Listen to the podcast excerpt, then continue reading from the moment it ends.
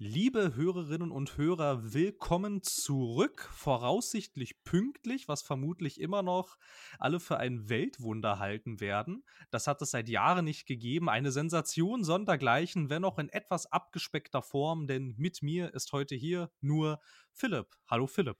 Hallo und in Ermangelung einer stagnierenden äh, Spieleindustrie, die in den letzten Tagen nicht wirklich viel Neues hervorgebracht hat, haben wir uns heute etwas ausgedacht. Aber bevor wir vielleicht darauf weiter eingehen, ist mir gerade noch eingefallen, deshalb jetzt äh, die, die angezogene Handbremse, hast du dir dämliche Wikipedia-Formulierungen rausgesucht? Oh, äh, das ist eine, das ist, äh, das kommt sehr überraschend, aber nein, habe ich leider nicht. Das tut mir leid. Ach gut, okay. Also, also kann ich die Handbremse wieder lösen. Du kannst die Handbremse wieder lösen.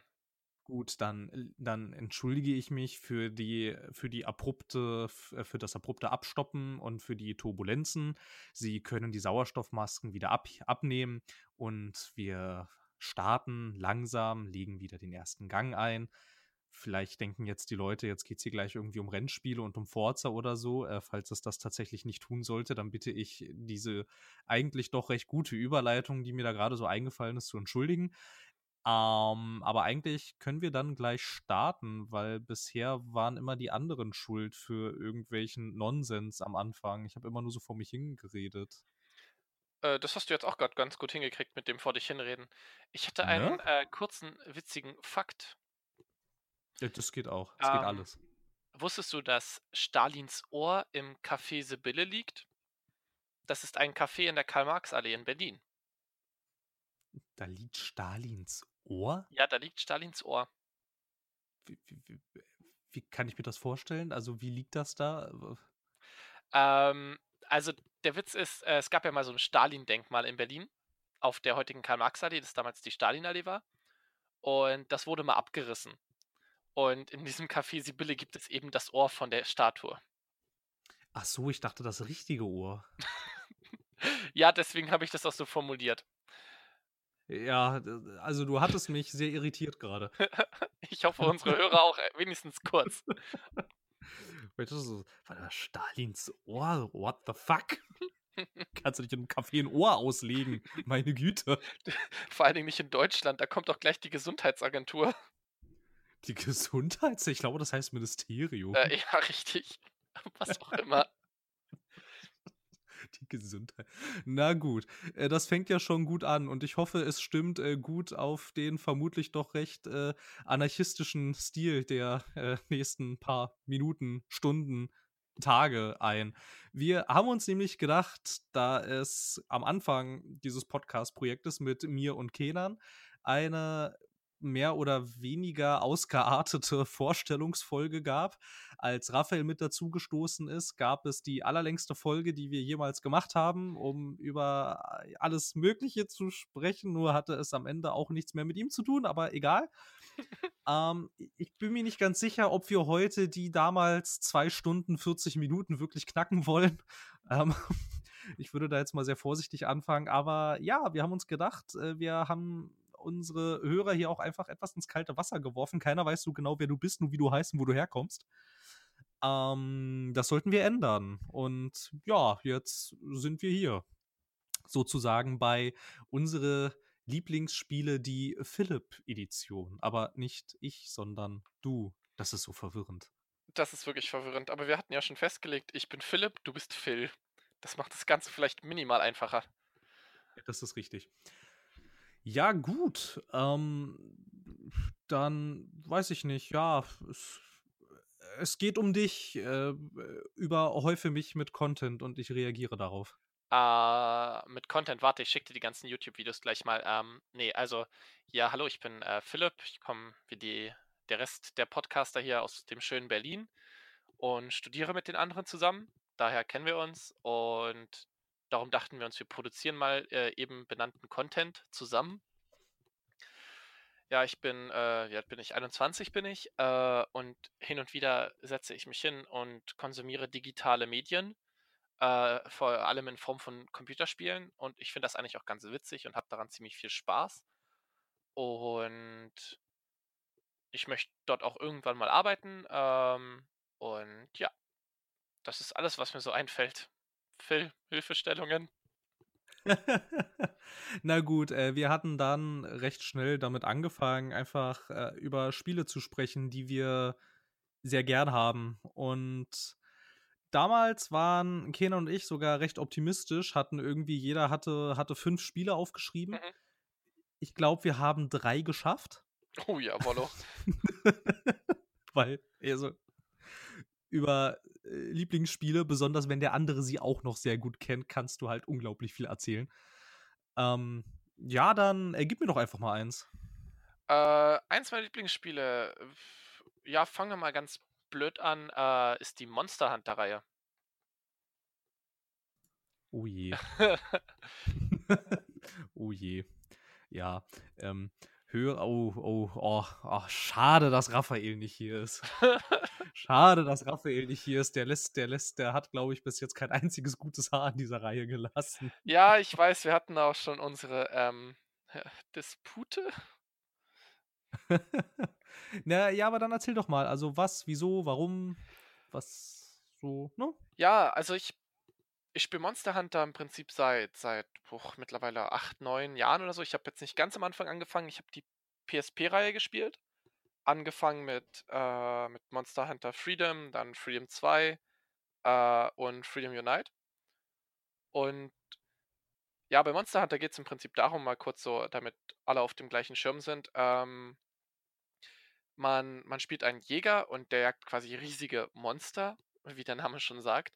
Ähm, und das sind meistens so drachenartige Viecher oder zum Beispiel es gibt auch riesige Wildschweine oder sowas, das man jagt, also eher so Phantast Fantasiegestalten. Und man tut das eben, indem man die Viecher mit Waffen verkloppt, mehr oder weniger. Und es gibt noch andere Sachen, mit denen man Schaden machen kann, aber man haut halt mit Waffen rauf.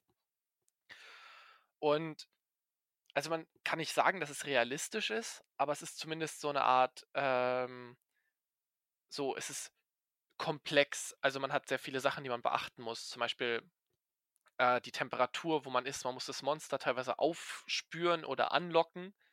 Äh, man muss ihm Fallen stellen, damit man es angreifen kann. Oder es gibt bestimmte Punkte, wo man nur angreifen kann. Also es ist kein simples, äh, ich klopp so lange rauf, bis es umkippt, sondern es ist durchaus, durchaus komplex. Und das hat für mich auch meistens den, den Reiz an dem Spiel ausgemacht. Okay, das ist ja jetzt auch schon mal ganz interessant und gut, dass ich jetzt hier endlich mal jemanden habe, der das auch etwas intensiver gespielt hatte als ich. Ich habe nie so ganz verstanden, warum ich das eigentlich spielen soll. Ich hatte ein paar Mal reingespielt in diverse Teile, die damals auch so in meinem Freundeskreis oder Bekanntenkreis im Umlauf waren. Und ich habe irgendwie nie so richtig, äh, also ich konnte die Faszination nie so richtig greifen. Ich fand es unglaublich grindy und weiß ich nicht, ja, ich bin jetzt auch nicht so, so der größte Fan von diesen ganzen, von diesen ganzen Crafting-Geschichten. Okay. Wenn es Stories gab, waren die meistens irgendwie dämlich. Äh, also, mich hat es irgendwie nie so gepackt und ich konnte irgendwie nie die Faszination da so richtig nachvollziehen. Erklär mir doch mal aus deiner Sicht, wieso ich das spielen sollte. Um, also mich hat es damals in erster Linie gegriffen äh, wegen der absolut geilen Story. Nein, natürlich nicht. Also wenn es eine Story gibt, dann hast du völlig recht, ist die absolut zu vernachlässigen und einfach schlecht. Aber was ich immer cool fand, war, ich habe das, warum ich angefangen habe, das so zu mögen, war, ich habe es mit zwei Freunden zusammengespielt, damals in der, in der Mittelstufe. Und die, die Herausforderung, weil die Monster werden stärker, wenn man zu mehreren sie angreift. Also sie haben mehr Lebenspunkte und sind auch, machen mehr Schaden und so weiter. Das heißt, man muss sich absprechen und koordinieren. Und dieses, dieses Koordinieren, dieses Herangehen, so, wer macht wann was, wer lenkt es wie ab und die anderen bauen eine Falle auf und dann lockt man dies rein und so. Und dieses, dieses Zusammenspiel äh, von vier Leuten, das mehr ist als äh, Tank and Spank aus irgendwelchen MMOs, ähm, das fand ich immer super cool. Das hat mich tatsächlich gegriffen. Krass, und das motiviert dann auch längerfristig, obwohl das eigentlich ja jetzt nach gar nicht so viel klingt jetzt, wenn du einfach nur so darüber sprichst. Aber das also mich, schon. mir hat es immer gereicht, weil also es gibt ganz viele unterschiedliche Monster. Das heißt, man muss sich auch immer wieder anpassen. Äh, kein Monster gleich dem anderen. Also es gibt natürlich bestimmte Dinge, die natürlich äh, hin und wieder ähnlich sind oder einem ähnlich vorkommen. Aber an sich sind alle Monster sehr unterschiedlich und sehr auch schön unterschiedlich gestaltet. Ich glaube, bei dem, was ich damals gespielt habe, gab es so irgendwas um die 50 verschiedenen Monster, wo man jedes Mal seine Taktik anpassen musste. Und es war halt auch jedes Mal eine Herausforderung. Es wurde auch nie wirklich, wirklich leicht oder sowas. Und für mich war das immer äh, eine Motivation. Zumindest habe ich, glaube ich, auf meiner Speicherkarte über 500 Spielstunden. Ähm, hat also irgendwie gegriffen. Offensichtlich. Äh, hast du das Neue gespielt? Ja, das liegt bei mir auf der Festplatte. Und ich hatte es auch, ich hatte es tatsächlich äh, auch vorbestellt und alles. Und ich wollte es seitdem auch schon mal spielen. Das Problem ist, ich habe jetzt so viel anderes gehabt. Ich hatte jetzt ähm, Yakuza Zero, was ich durchspielen wollte. Und dann kam jetzt Forza Horizon raus. Und ich hatte keine Lust, so das damit anzufangen, weil ich wusste, okay, dann komme ich da nicht mehr raus. Und mich stört es in letzter Zeit, dass ich so viele Dinge gleichzeitig spiele. Weil dann spielt man irgendwie mal hier das und dann mal da eine Stunde und irgendwie kriege ich nie was fertig. Und ich bin mittlerweile dazu übergegangen, die Sachen quasi endlich einmal wirklich fertig zu machen, bevor ich was Neues anfange. M mehr oder weniger. Das ist eine weise Entscheidung. So habe ich es auch geschafft, sich äh, die anhäufenden Spiele in diesem Jahr auch endlich mal den Stapel da mhm. ein bisschen, ein bisschen runterzukriegen. Ja, ja, es ist, es, ist, es ist ganz heftig. Man sollte nie damit anfangen. Ja, aber spätestens, wenn ich mit mehrere, mehrere Spiele Ja, aber spätestens, wenn ich mit Yakuza Zero fertig bin, dann, äh, dann kommt das dran. Oh ja, ich freue mich schon drauf. Ja, gut, also ja, krass, aber das ist halt irgendwie echt auf jeden Fall was, da bin ich nie so reingekommen, irgendwie, ich weiß nicht. Aber ich habe auch generell, abgesehen von, von ganz wenigen Ausnahmen, habe ich generell irgendwie so, ein, so eine leichte Barriere, was, was östlich orientierte äh, Spiele angeht, irgendwie. Ich, also häufig, häufig hapert es da bei mir schon irgendwie am Design, was mich dann irgendwie so ein bisschen naja, nicht abschreckt, aber spricht mich nicht an. Uh, okay. Irgendwie. Und, und meistens, meistens, wenn mir dann schon der Artstil nicht gefällt, dann ist es auch schwierig äh, für mich, dann irgendwie in den Rest des Spiels reinzukommen.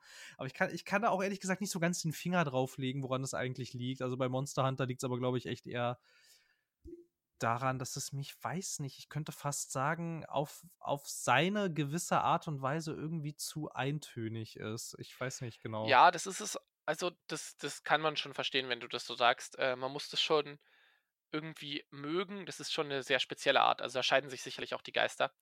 Aber wenn man halt drauf steht, dann ist es super lustig. Ich weiß nicht, wenn es da irgendwie mal so ein äh, so 'n Freiwochenende gibt, wo es das irgendwie mal kostenlos gibt auf Steam, äh, können wir mal irgendwie zusammenspielen. Dann können wir mal gucken, ob du das vielleicht lustiger findest, wenn man das zu zweit spielt. Weil ich finde, da hat es erst so richtig seine Wirkung entfaltet, als man dann angefangen hat zusammen zu zocken und quasi diese Taktiken so zusammenzuentwickeln. Ja, das kann natürlich gut sein. Payday macht alleine auch keinen Spaß. Also auch wenn du es mit Random spielst, mhm. macht es nicht so wirklich viel Spaß, als wenn du es mit Leuten zusammenspielst, mit denen du dich dann auch wirklich austauschen kannst. Ja, gut, okay. Also ich weiß nicht, wenn du es jetzt vielleicht, wenn du es jetzt vielleicht damit, damit vergleichst, so ein ähnliches Erlebnis hatte ich bei den zwei Payday-Spielen dann auch, dass ich da zuerst so eine reingespielt hatte und dachte, ja, ist irgendwie, das Spiel ist halb kaputt und ja, aber dann äh, habe ich das angefangen mit, mit äh, Freunden zu spielen, regelmäßig und dann war es ziemlich cool. Ja, wer weiß, keine Ahnung, vielleicht hat mir auch bisher einfach nur das Aha-Erlebnis hm. gefehlt. Das kann gut sein. Und auch irgendwie, ich weiß nicht, ich bin halt auch immer, das ist auch so eines dieser, dieser japanischen Reihen, wo ich dann irgendwie zum Beispiel auf Wikipedia äh, schaue, wie viele verschiedene Spielreihen und Arten es von dieser von dieser Monster Hunter Marke gibt und das sieht auch schon so, also es, es, es erschlägt einen irgendwie förmlich, dass ich mir dann auch schon am Anfang irgendwie denke, okay, ich komme da, ich komme da doch niemals rein. Ja, das haben sie eigentlich ganz gut gemacht, ähm, dass sie, also es gibt so ein paar Monster, die kommen in jedem Teil vor aber sie machen im Prinzip alle paar Teile so einen Cut. Also den Großteil der Monster, die es in der PSP-Reihe gab, gibt es in der Wii-Reihe nicht. Und Teile der Monster, die es in der Wii-Reihe gibt, gibt es jetzt in der neuen World-Reihe halt nicht mehr. Äh, das macht es halt einfacher für Einsteiger. Dafür ist natürlich für mich dann der Nostalgiefaktor nicht so hoch. Ja, das ist, das ist klar, ja. Wobei ich das jetzt nicht negativ finde, also ich finde das voll okay. Ja, wobei, ja, keine Ahnung, ob Nostalgie auch immer unbedingt notwendig ist. Nee, überhaupt nicht. Ja. Ähm, aber wenn du schon sagst, dass du keine, keine Japano-RPGs magst, äh, Ja, wobei man das, wo, wobei man das auch nicht so verallgemeinern darf, ne? Also ich habe, ich habe sehr gerne Final Fantasy gespielt, bevor die Spiele anf anfingen, scheiße zu werden.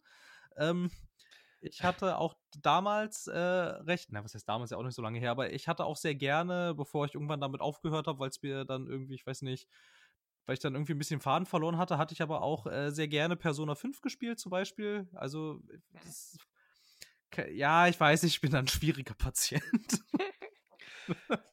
Aber cool, dass du es ansprichst, ja, weil, äh, also ein weiteres Spiel, das ich, eine weitere Spielereihe, die ich super gerne gespielt ha- habe, ähm, ist Final Fantasy halt. Oh, jetzt machst du einen Riesenfass auf. Ja, äh, ich glaube, ich trete damit quasi dem Fass den Boden aus. Ja, vermutlich. Na gut, okay. Ähm. Ja, ja, fang an. Oder ja, aber wo anfangen, wo aufhören, ne? ja, das ist halt immer die Frage. Äh, am besten hört man nach dem neunten Teil auf, weil alles davor ist ganz okay, ist ganz gut, ziemlich gut, und alles danach ist irgendwie so, äh, uff, ähm, oh, ja, okay. Well. Ähm, und 13, ich weiß nicht. Ich weiß nicht, 13, ja. 13. 13 war das mit äh, Lightning Ja. Dingsbums? Nee, wie hieß sie denn? So hieß sie, ne? Lightning hieß sie ja. Ja, wobei ich tatsächlich von äh, 13 viele Kritikpunkte nicht nachvollziehen konnte, weil ich, also einer, einer der allergrößten Kritikpunkte war ja irgendwie, dass es, dass es ja jetzt äh, so schlauchig wäre. Dabei fand ich, dass die Final Fantasy-Reihe eigentlich schon immer etwas schlauchig war. Ah, hast du mal 13 gespielt?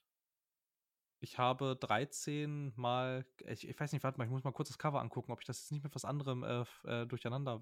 Ja, nein, doch, doch, ja, 13, ja, ja. Weil- ja, ich habe 13 gespielt. Was ja. hast, welche hast du noch gespielt?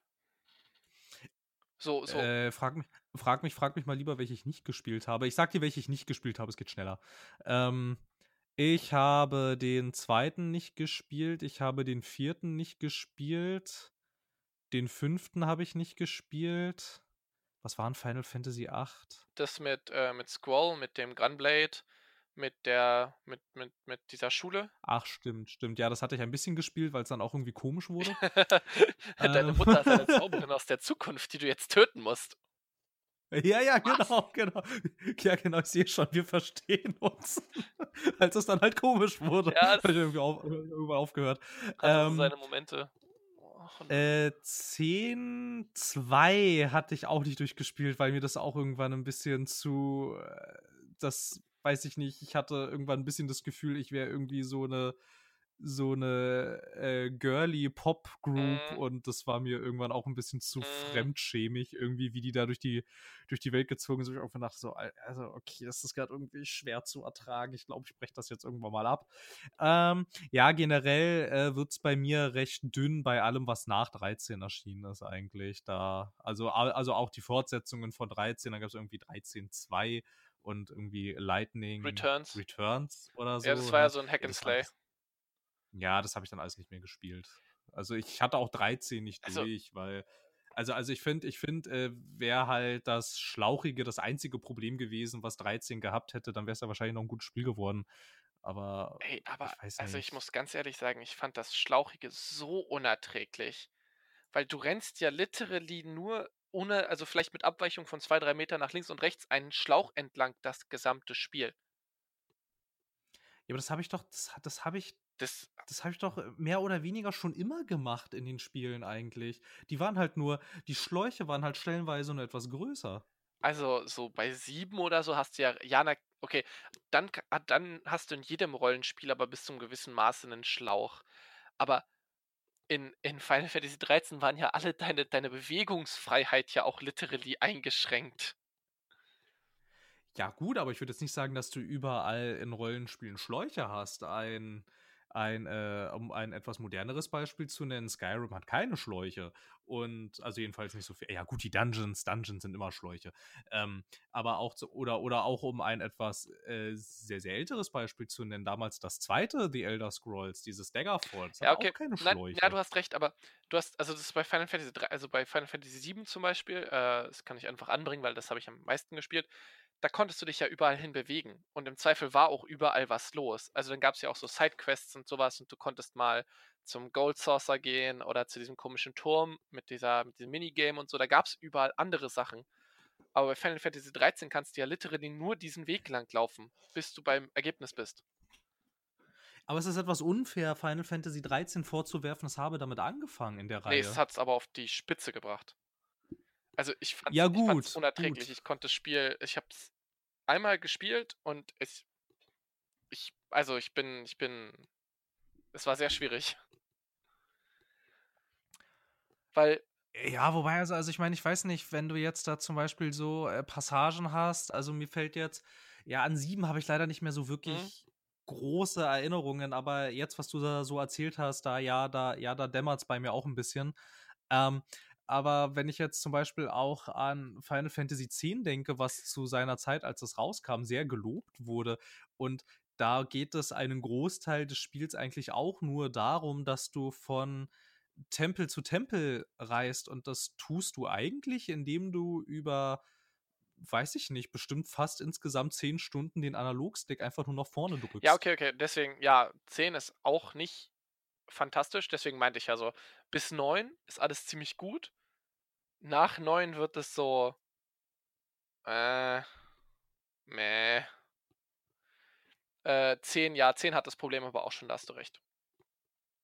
Ja, wobei also ich finde halt echt interessant, wie es damals halt so gut wie niemanden gestört hat. Wenn du dir mal die Bericht, also wenn du einfach mal die Berichterstattung von den beiden Spielen vergleichst, wird Final Fantasy 13 für etwas gescholten, was es davor auch schon gab eigentlich. Gut, vielleicht jetzt nicht unbedingt, also in dem, in dem, äh, in dem MMO, in dem ersten, das war elf, elf ja. War das elf? Ja, genau. Ähm, gut, das wird nicht so schlauchig gewesen sein, nehme ich mal an. Ich weiß nicht, ich habe es nie gespielt. Aber ja, also ich weiß nicht, also ich, es fühlt sich halt für mich ein bisschen so an, als haben die Leute dem Spiel da, also als haben sie ihm einfach ein bisschen zu viel angekreidet, so mehr Hass, als das eigentlich verdient hat, obwohl es jetzt auch abgesehen, also ich, also ich meine, ich meinte ja schon, wenn es halt nun nur das Schlauchige gewesen wäre, also wenn, also wenn das das Einzige Nein, gewesen ja. wäre, was das Spiel da an Problemen hätte, dann wäre es ja trotzdem noch gut gewesen. Weil so ein bisschen Schlauch, ja gut, ist nicht schön, aber ja. Aber es hatte durchaus auch noch andere Probleme. Also, huh, ja. Ja, ich fand doch die ganze Story irgendwie dämlich. Ja, und die Charaktere. Ich fand die. Alter. Ja. Alter. Ja, also, also ich meine, ich, ich meine, es gibt in so JRPGs gibt es immer mal irgendwie ein paar dämliche Charaktere und ein paar, die anstrengend sind, aber doch nicht ja. alle. Und die waren ja auch durch die Bank weg unglaubwürdig also ich fand, das waren ja. sowas ist, das ist mir ansonsten immer relativ wichtig, dass man so glaubwürdige Charaktere hat, die kohärent handeln und, und sinnvoll handeln. Und das haben sie einfach nicht getan, in keiner Form jemals. Nein, absolut nicht. Das, ähm, wenn ich jetzt auch gleich mal eine ganz interessante Überleitung erschaffen darf, oh, dieses ja. Spiel wirkt ein bisschen wie ein Flickenteppich, an dem mehrere Designer beteiligt waren, wie vielleicht ein anderes Spiel der Reihe. Zwinker, Zwinker, winkt mit dem Holz, äh, äh, äh hier winkt mit dem Zaunpfahl. Äh, 14? Das aktuelle? 15? Oh ja, äh, da muss ich leider sagen, das habe ich nicht, äh, das habe ich noch nicht durchgespielt. Was war denn 14? Ach, das war das nächste MMO, richtig? Das war das nächste MMO, das tatsächlich ziemlich lustig war. Das habe ich mir nie angeschaut. Das fand ich sehr cool. Ähm, nein, 15 habe ich leider nicht durchgespielt. Okay, durchgespielt habe ich es auch nicht, aber ich habe so weit gespielt, dass ich sagen kann, es ist sehr seltsam. also, äh, das, das, äh, das führt das, was Final Fantasy 13 irgendwie eigenartig macht, also, also nicht auf spielmechanischer Ebene, aber so inhaltlich äh, tre tre treibt es wiederum das nochmal auf die Spitze, weil du eigentlich das Gefühl hast, dadurch, dass es auch ja irgendwie schon das allererste Mal ich glaube 2003, ja 2013 wurde es das allererste Mal vorgestellt. Mhm. Ähm, wobei, nein, ich glaube, nee, Moment, ah, das aller, allererste Mal wurde es doch sogar noch unter anderem Namen angekündigt irgendwie. Ach ja, ja, ja. Das war doch auch, das war auch so eine ganz komplizierte Geschichte. Hm, ich, ich, mir dünkelt, aber ja, ist alles gut. So, hier habe ich es, ja, genau. Die, ja, Final Fantasy, ja, ja, genau. Das, es wurde eigentlich als Nachfolger von dieser, ja, es wurde ursprünglich angekündigt als Final Fantasy Agito 13. Ja, genau. und zwar 2000, und zwar 2006. das war in dieser komischen, dieser, äh, dieser Fabula Nova Crystallis sollte das drin sein. Richtig, Diese, genau. das ist diese Geschichte, wo sie alle Teile von 13 so als Gesamtgeschichte zusammenfassen wollen, wollten. Genau. Was ich jetzt einfach nur noch so dazu sagen kann, ist einfach, dass du dem Spiel zehn Jahre Entwicklungszeit, das merkst du ihm wirklich deutlich an. Ja. Und du merkst ihm auch so extrem an. Also du hast halt so wirklich das, du merkst richtig in dem Spiel, wann die Designer und Autoren ausgetauscht wurden. Das Spiel, es schwankt unglaublich in seiner erzählerischen Qualität mhm. und es schwankt unglaublich in dem, was du tust. Du hast wirklich so das Gefühl, als spielst du mehrere kleine Versatzstücke, die sich verschiedene Designer in verschiedenen äh, zu verschiedenen Zeitepochen ausgedacht haben und dann am Ende hat es der Produzent, irgendwie, ich glaube dann irgendwie schon der siebte Produzent am Ende, der hat dann einfach geguckt, was ist noch da und wie können wir das irgendwie alles zusammenbappen. Und das merkst du halt auch irgendwie daran, dass dann ab einem gewissen Punkt äh, hast du auch keine offene Welt mehr. Dann spielst du ein völlig anderes Spiel, wo du dann auch so denkst, also hier scheint alles schiefgelaufen zu sein, was in so einer Entwicklung schieflaufen kann. Und wir vor allem haben ja auch irgendwie drei oder viermal haben die Designer gewechselt. Also die, äh, die äh, Lead-Designer. Mhm. Und es ist ganz eigenartig. Also ich weiß tatsächlich nicht, wie es jetzt ähm, mit der Windows-Edition ist, wo ja dann auch tatsächlich, also ich meine, da gab es Story-Patches. Ich habe noch nie erlebt, dass jemand die Story gepatcht hat. Na, Story-Patches waren äh, wohl in erster Linie quasi äh, Sachen, die hinten rangefügt wurden, weil viele Leute gesagt haben, ja, ich habe jetzt 15 durchgespielt, aber die Story ist noch nicht vorbei. Ja, also viele Leute haben halt auch gesagt, ähm, besonders äh, nachdem es, ja, also die, die halt dann auch nicht die Animationsfilme und die ganzen Comics, ich meine, sowas wird ja dann ja. gerne ausgelagert auch, ne? Ja. Ähm, die sich das dann halt nicht zu Gemüte geführt haben und halt auch gesagt, ja, also ich hab's jetzt, ich hab's jetzt halt auch unter anderem durchgespielt, aber ehrlich gesagt habe ich nicht wirklich gerafft, was hier eigentlich passiert ist und wieso. und und dann fing Square Enix tatsächlich an, die Story zu patchen. Ich habe wirklich noch nie erlebt, dass jemand seine Story patchen musste, weil sie scheiße ist. Ich habe schon oft scheiß Geschichten gespielt oder nicht so gute Geschichten. Aber ich habe noch nie erlebt, dass die jemand gepatcht hat. Aber haben sie echt Storys geändert? Haben sie echt die Story geändert? Weil, weil ich meine, dass sie tatsächlich nur Sachen rangefügt haben. Ja, also ich meine, es gab diese Story-Patches. Was jetzt genau die machen, weiß ich nicht. Ich weiß nur, dass es gab. Aber jetzt, also ich mhm. meine halt, wie gesagt, ich habe es ja dann auch nicht mehr gespielt. Ich, hab, ich hatte es auch nicht durch, weil ist auch irgendwie, ja, ich fand es auch nicht so motivierend und vor allem waren halt auch viele der Sidequests, die du aber halt leider machen musst, weil du ansonsten nicht schnell genug mitlevelst. Das war halt alles so ein bisschen demotivierend irgendwie. Und halt diese Sidequests waren halt auch stellenweise sackdämlich, die sich dann irgendwie halt darauf beziehen, ja, geh da hin, sammel das ein und schlage alles kaputt wo du dann, also, äh, also ich meine, das, das, das ist so genau die Art von Quest-Design, mit der du mich, glaube ich, innerhalb von, weiß ich nicht, einer Stunde verlierst und nie wieder kriegst eigentlich. Mhm. Weil ich hasse sowas. Wie die Pest. Wenn ich dazu gezwungen werde, mittelmäßige bis schlechte Sidequests zu machen, um weiter die Main Quest machen zu können. Ich finde sowas scheußlich, das ist des Teufels. Und deshalb weiß ich jetzt halt auch nicht, was die Story-Patches wirklich bewirkt haben. Also da habe ich keine Ahnung. Ich weiß nur, dass halt bis zu dem Zeitpunkt, zu dem ich es gespielt habe, dass, dass, dass, dass die ganze Story in der Tat ohne, ohne äh, Mangas gelesen und Animes mir dazu angeguckt zu haben, ultra verwirrend ist und ich auch das Gefühl hatte, dass vieles massiv untererklärt ist. Mhm, und man okay. sich eigentlich ständig fragt, wer ist das? Warum tut er das? Und wer bist jetzt du? Und warum tun alle so, als kenne ich dich schon? Ich kenne dich aber nicht. Wer bist du? Ach so, wer bist du jetzt? Ach ja, gut, irgendwie kennt ihr euch alle schon. Kann mir bitte mal irgendjemand erklären, was zum Henker hier los ist?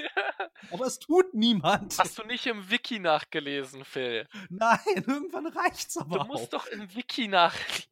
Nein, ich, ich sehe total, was du meinst. Also ich bin tatsächlich, das, was ich bisher gespielt hatte, sah vom Aussehen her und von der Machart her, also so, das sah alles so smooth aus und schön und es war ganz gut gemacht. Und ich bin auch ein bisschen, ich weiß noch nicht, also ich freue mich schon darauf, das zu spielen, wenn ich dann mal Zeit habe. Äh, aber ich äh, bin ein bisschen, also ich freue mich darauf, es anzugucken und ich gucke dann mal, ob ich deine Sachen äh, ich herausfinden kann, wer denn alle Leute sind und warum sie denn ihre Dinge tun, die sie tun. Na, na, vor allem, vor allem könntest du mir dann halt auch mal sagen, ähm, was sich da bei der Story jetzt tatsächlich getan hat. Also ich meine, es kann ja wirklich sein, dass sie es wirklich hingekriegt haben, weil auch die Windows, Windows Edition irgendwie, die Ja. dann da, die dann da noch rauskam, dieses Jahr, glaube ich, war das sogar erst. Ja. Ähm, die hat auch deutlich bessere Bewertungen gekriegt als die Konsolenfassungen. Also das scheint nochmal ordentlich Arbeit reingeflossen zu sein. Ich habe es mir aber nicht Mhm. angeguckt. Also ich weiß es halt nicht.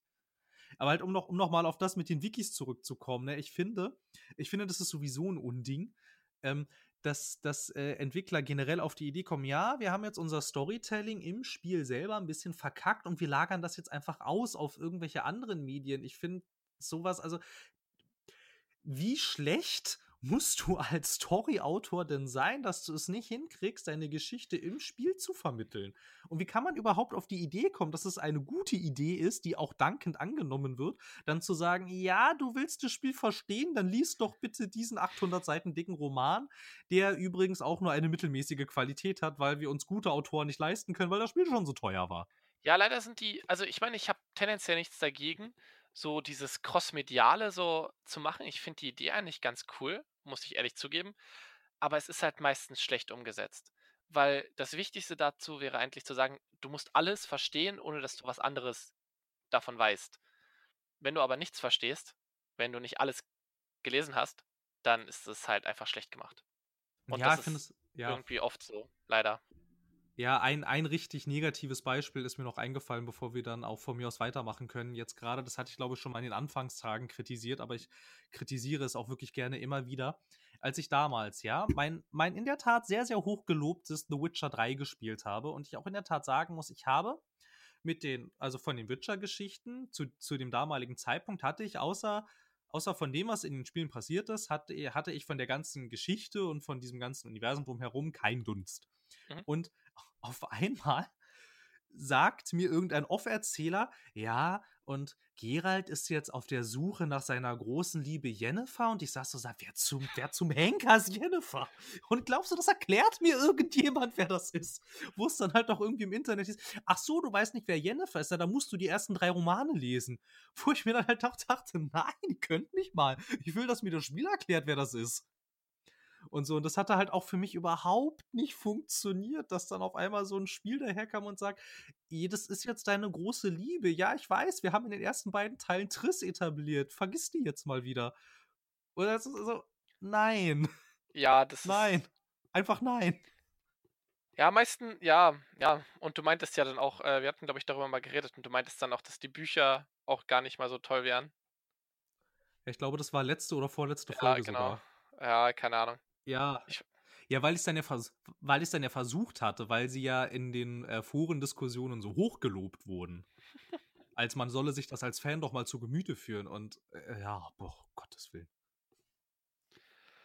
Na gut, leider ist Final Fantasy XV storytechnisch damals auch so ein eigenartiges Experiment gewesen.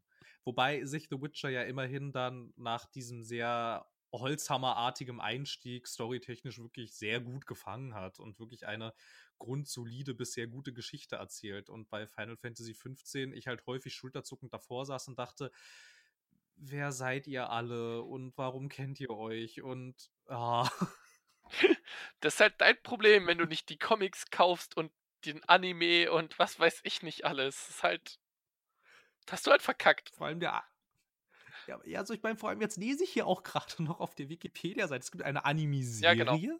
Ja, also eine richtige Serie. Und dann gibt es noch einen Anime-Film in Spielfilmlänge. Und wenn ich das alles gesehen habe, dann verstehe ich das Spiel. Ja, nee, echt nicht. echt nicht, nein. Nein, wirklich nicht. Und vor allem, wenn du dann halt auch mal auf die, äh, äh, die, die ganzen, äh, also dann auch mal ein bisschen weiter recherchierst, was die Qualität dieser Filme und Serien ist, die werden von Kritikern ganz schön zerrissen. Also scheinen die nicht mal gut zu sein. Oder sagen wir, sie sind wohl bestenfalls befriedigend. Ja. Und Kann ich. da habe ich dann echt keine Lust drauf, ehrlich nicht. Verständlich. Na gut, okay. Äh, genug gerantet. Genau, wollen wir, wollen wir vielleicht, ich habe eine, eine, eine, kleine, eine kleine Liste gemacht von äh, so Mini-Indie-Games. Äh, ich weiß nicht, ob man die alle so bezeichnen könnte, aber ich werde sie das jetzt tun. Ähm, die ich ganz cool finde, weil sie halt irgendwie was witzig machen oder sowas ungewöhnlich machen. Ja, sehr gern. Ich bin ein großer Fan von ungewöhnlichen Spielen. Äh, ich würde damit anfangen, äh, mit einem Spiel, das, glaube ich, jeder gespielt haben sollte. Und das sage ich nicht oft, aber das ist ein Spiel, das jeder gespielt haben sollte. Das kostet auch bei Steam nur, warte, ich gucke kurz mal nach, damit ich das auch sagen kann, äh, 5 Euro. Und jeder sollte einmal Pony Island gespielt haben. Oh, Pony Island. Mm. Es ist. Äh, hast du es gespielt? Äh, ja, ich habe es gespielt, ja. Und also, liebe Hörer, ich, ich, ich mache nicht oft so, äh, so zwingende, ähm, zwingende Empfehlungen, aber wenn ihr gerade 5 Euro locker habt und irgendwie zwei, drei Stunden einen der größten Späße eures Lebens haben wollt, dann äh, kauft Pony Island und spielt es. Es ist fantastisch. Das ist vor allem so unglaublich crazy. Also ich mag sowas total gerne irgendwie, besonders, besonders wenn halt auch so die Sachen die Sachen nicht sonderlich lang sind, ne? Und sich da Ja. halt wirklich mal so ein Entwickler oder, oder eine Gruppe von Entwicklern, wobei, wenn man jetzt auch hier mal bei, äh, bei Wikipedia guckt, steht da häufig nur ein Name bei Designer und Writer und das, also ja. ähm, aber halt, ne, so, da hat einer eine Idee und genau diese Idee wird dann umgesetzt und gepolished und das gibt halt auch nur dieses eine Kernfeature. Ich mag sowas total gerne, wenn da dann nicht noch unnötigerweise das ganze Ding äh, zu einem riesen Konstrukt aufgeblasen wird, obwohl es auch so für sich eigenständig funktionieren kann. Und dazu war es eines der merkwürdigsten Spiele, aber im positiven Sinne, die ich glaube ich jemals gespielt habe. Das war so crazy. Ja, und ich muss sagen, ich stehe total auf so Sachen, die so, die so ein bisschen speziell sind und anders sind und irgendwie sich mal was trauen, so, so diesen künstlerischen Aspekt von, von Computerspielen quasi so ein bisschen, bisschen anfassend. Und darum, Absolut. Pony Island kann man, kann man uneingeschränkt weiterempfehlen. Das ist eines meiner liebsten Spiele überhaupt. Ja, man, man kann darüber auch, glaube ich, also besonders äh, storytechnisch, also ich glaube, man sollte darüber auch gar Überhaupt nicht so nicht viel reden. sagen eigentlich, ne? Nee, lieber nicht. Nee, nee. Lieber nicht. Das sollte man wirklich, also es, also das sollte man, glaube ich, wirklich einigermaßen oder so gut es geht unberührt spielen, weil ansonsten verfliegt viel von seinem Charme. Ja, man Vielleicht sogar alles. gar nichts drüber wissen, einfach äh, kaufen, runterladen, es ist auch nicht groß, 500 Megabyte oder sowas, und, und spielen und dann äh, äh, werdet ihr wissen, dass es sich gelohnt hat. Das verspreche ich euch. Dafür, dafür stehe ich mit meinem Namen. Ähm, ja, es ist fantastisch. Ja, absolut. Und ich glaube, wir können versichern, es hat keine Jumpscares, ne? Äh, keine, an die ich mich erinnere. Ja, aber ich meine jetzt auch nicht, weil es wird, es, es wurde häufiger damals, vielleicht erinnert sich noch der eine oder andere an äh, die Berichterstattung damals, wurde es immer gerne mal als so horrorartiges Spiel gehandelt und das hatte mich lange Zeit ein bisschen davor abgeschreckt, da wirklich reinzuschauen, bis ich dann halt auch gemerkt habe, das war wie ihr damals mit Firewatch. weißt du, was auch noch auf meiner Liste steht? Direkt unter Pony Island? Nein, was denn? Firewatch. Boah, was für eine gute Überleitung. Ich muss dazu sagen, ich kenne deine Liste nicht. Das war reiner Zufall. ja, ähm, wenn ich, wenn ich, wenn ich die Anekdote vielleicht einfach mal kurz erzählen kann. Ja, natürlich, hau raus. Ja, genau. Also, äh, Raphael und du, ne? Ihr schwärmtet ja längere Zeit über dieses Firewatch-Spiel. Doch ich hatte davon gehört und äh, die, hatte auch so durch äh, die Presse und auch durch, durch, durch Spielerbewertungen bei Steam und so, hatte ich auch mitgekriegt, dass die Leute generell so das Spiel sehr gern haben, es wird sehr wohlwollend aufgenommen und so. Und äh, dann hatte ich euch mal gefragt, ob ihr das kennt und ihr meint so, ja, ist mega gut, aber es ist so gegen Mitte hin sehr gruselig und wird so gegen Ende auch noch mal an einigen Stellen richtig creepy und äh, richtig unheimlich und so. Und Raphael meinte auch, ja, manchmal hat es dann sogar schon so ein bisschen Horroranleihen. Ich dachte so, okay, also bin ich mir jetzt nicht so sicher, ob ich das wirklich spielen will. Aber auf der gleichen, auf der anderen Seite meintet ihr, dann, meintet ihr dann halt, ja, doch, doch, das solltest du tun. Und dann habe ich mir das auch gekauft, habe es installiert. Äh, war eigentlich schon, ich, ich, ich fand den Anfang schon großartig eigentlich. Da hatte es mir schon sofort und dachte, na gut, okay, egal wie schlimm es jetzt wird, du ziehst das durch. Der Anfang war schon so toll. Und als du dann da das erste Mal durch diesen Wald läufst, habe ich auch gedacht, meine Güte, ist das schön. Ähm, Mhm. ne? Ja, und äh, dann wurde es auch zwischendurch gruselig und du rennst ja irgendwie durch dunkle Wälder oder so und irgendwo huschen dann mal so Gestalten durch die Gegend und dann äh, durchstreifst du irgendwelche finsteren Höhlen. Ja, und ich hatte die ganze Zeit unglaublich Schiss, weil ich im Hinterkopf die ganze Zeit hatte, so Raphaels Zitat hatte, naja, so besonders in der Höhle wird es dann halt richtig, richtig gruselig. Und dann war ich in dieser Höhle und hatte schweißnasse Hände, ja. Nicht, weil ich das Spiel eigentlich so unheimlich fand, sondern weil ich die ganze Zeit Raphaels Stimme im Kopf hatte, wie schlimm diese Höhlenpassage ist.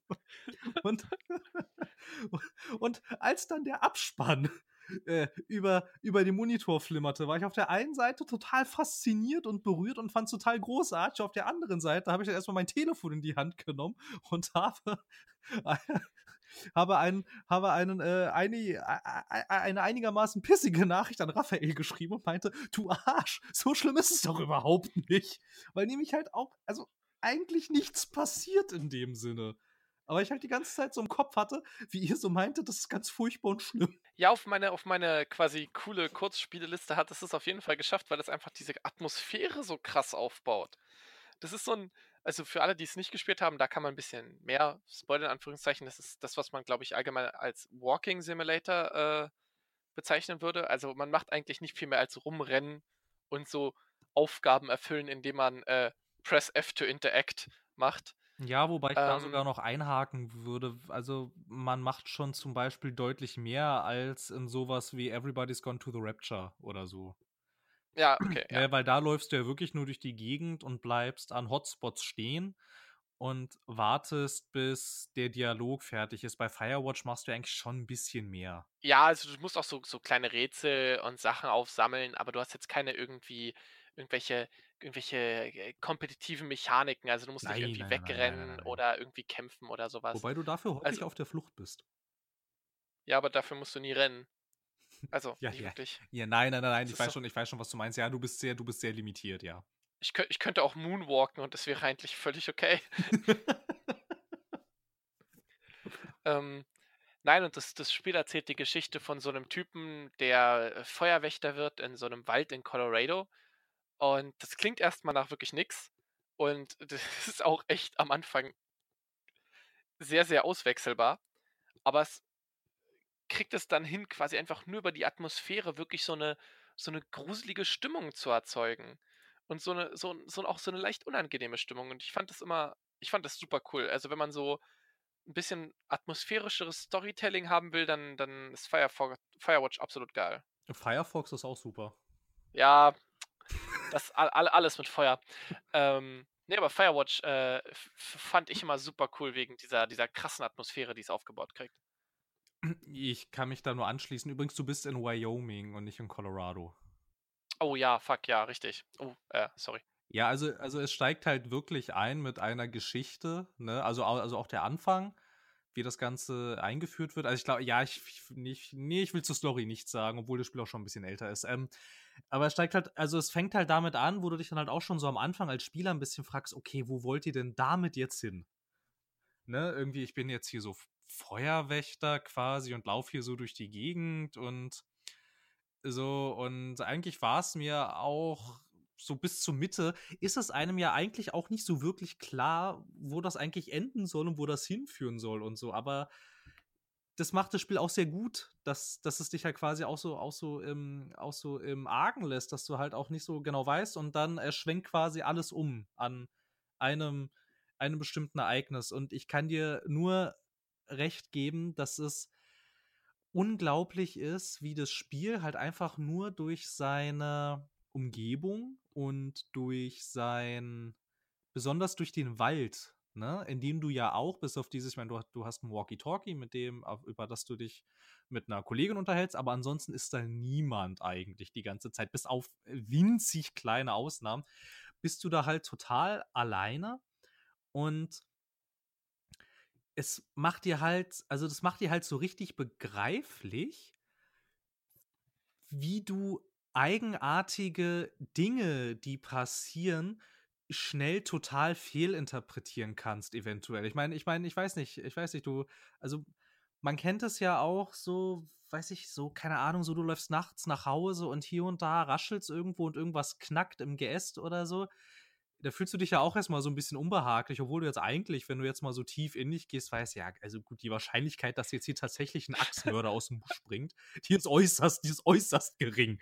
Im schlimmsten Fall rennt hier gleich ein Wildschwein über die Straße, aber mein Gott. ne?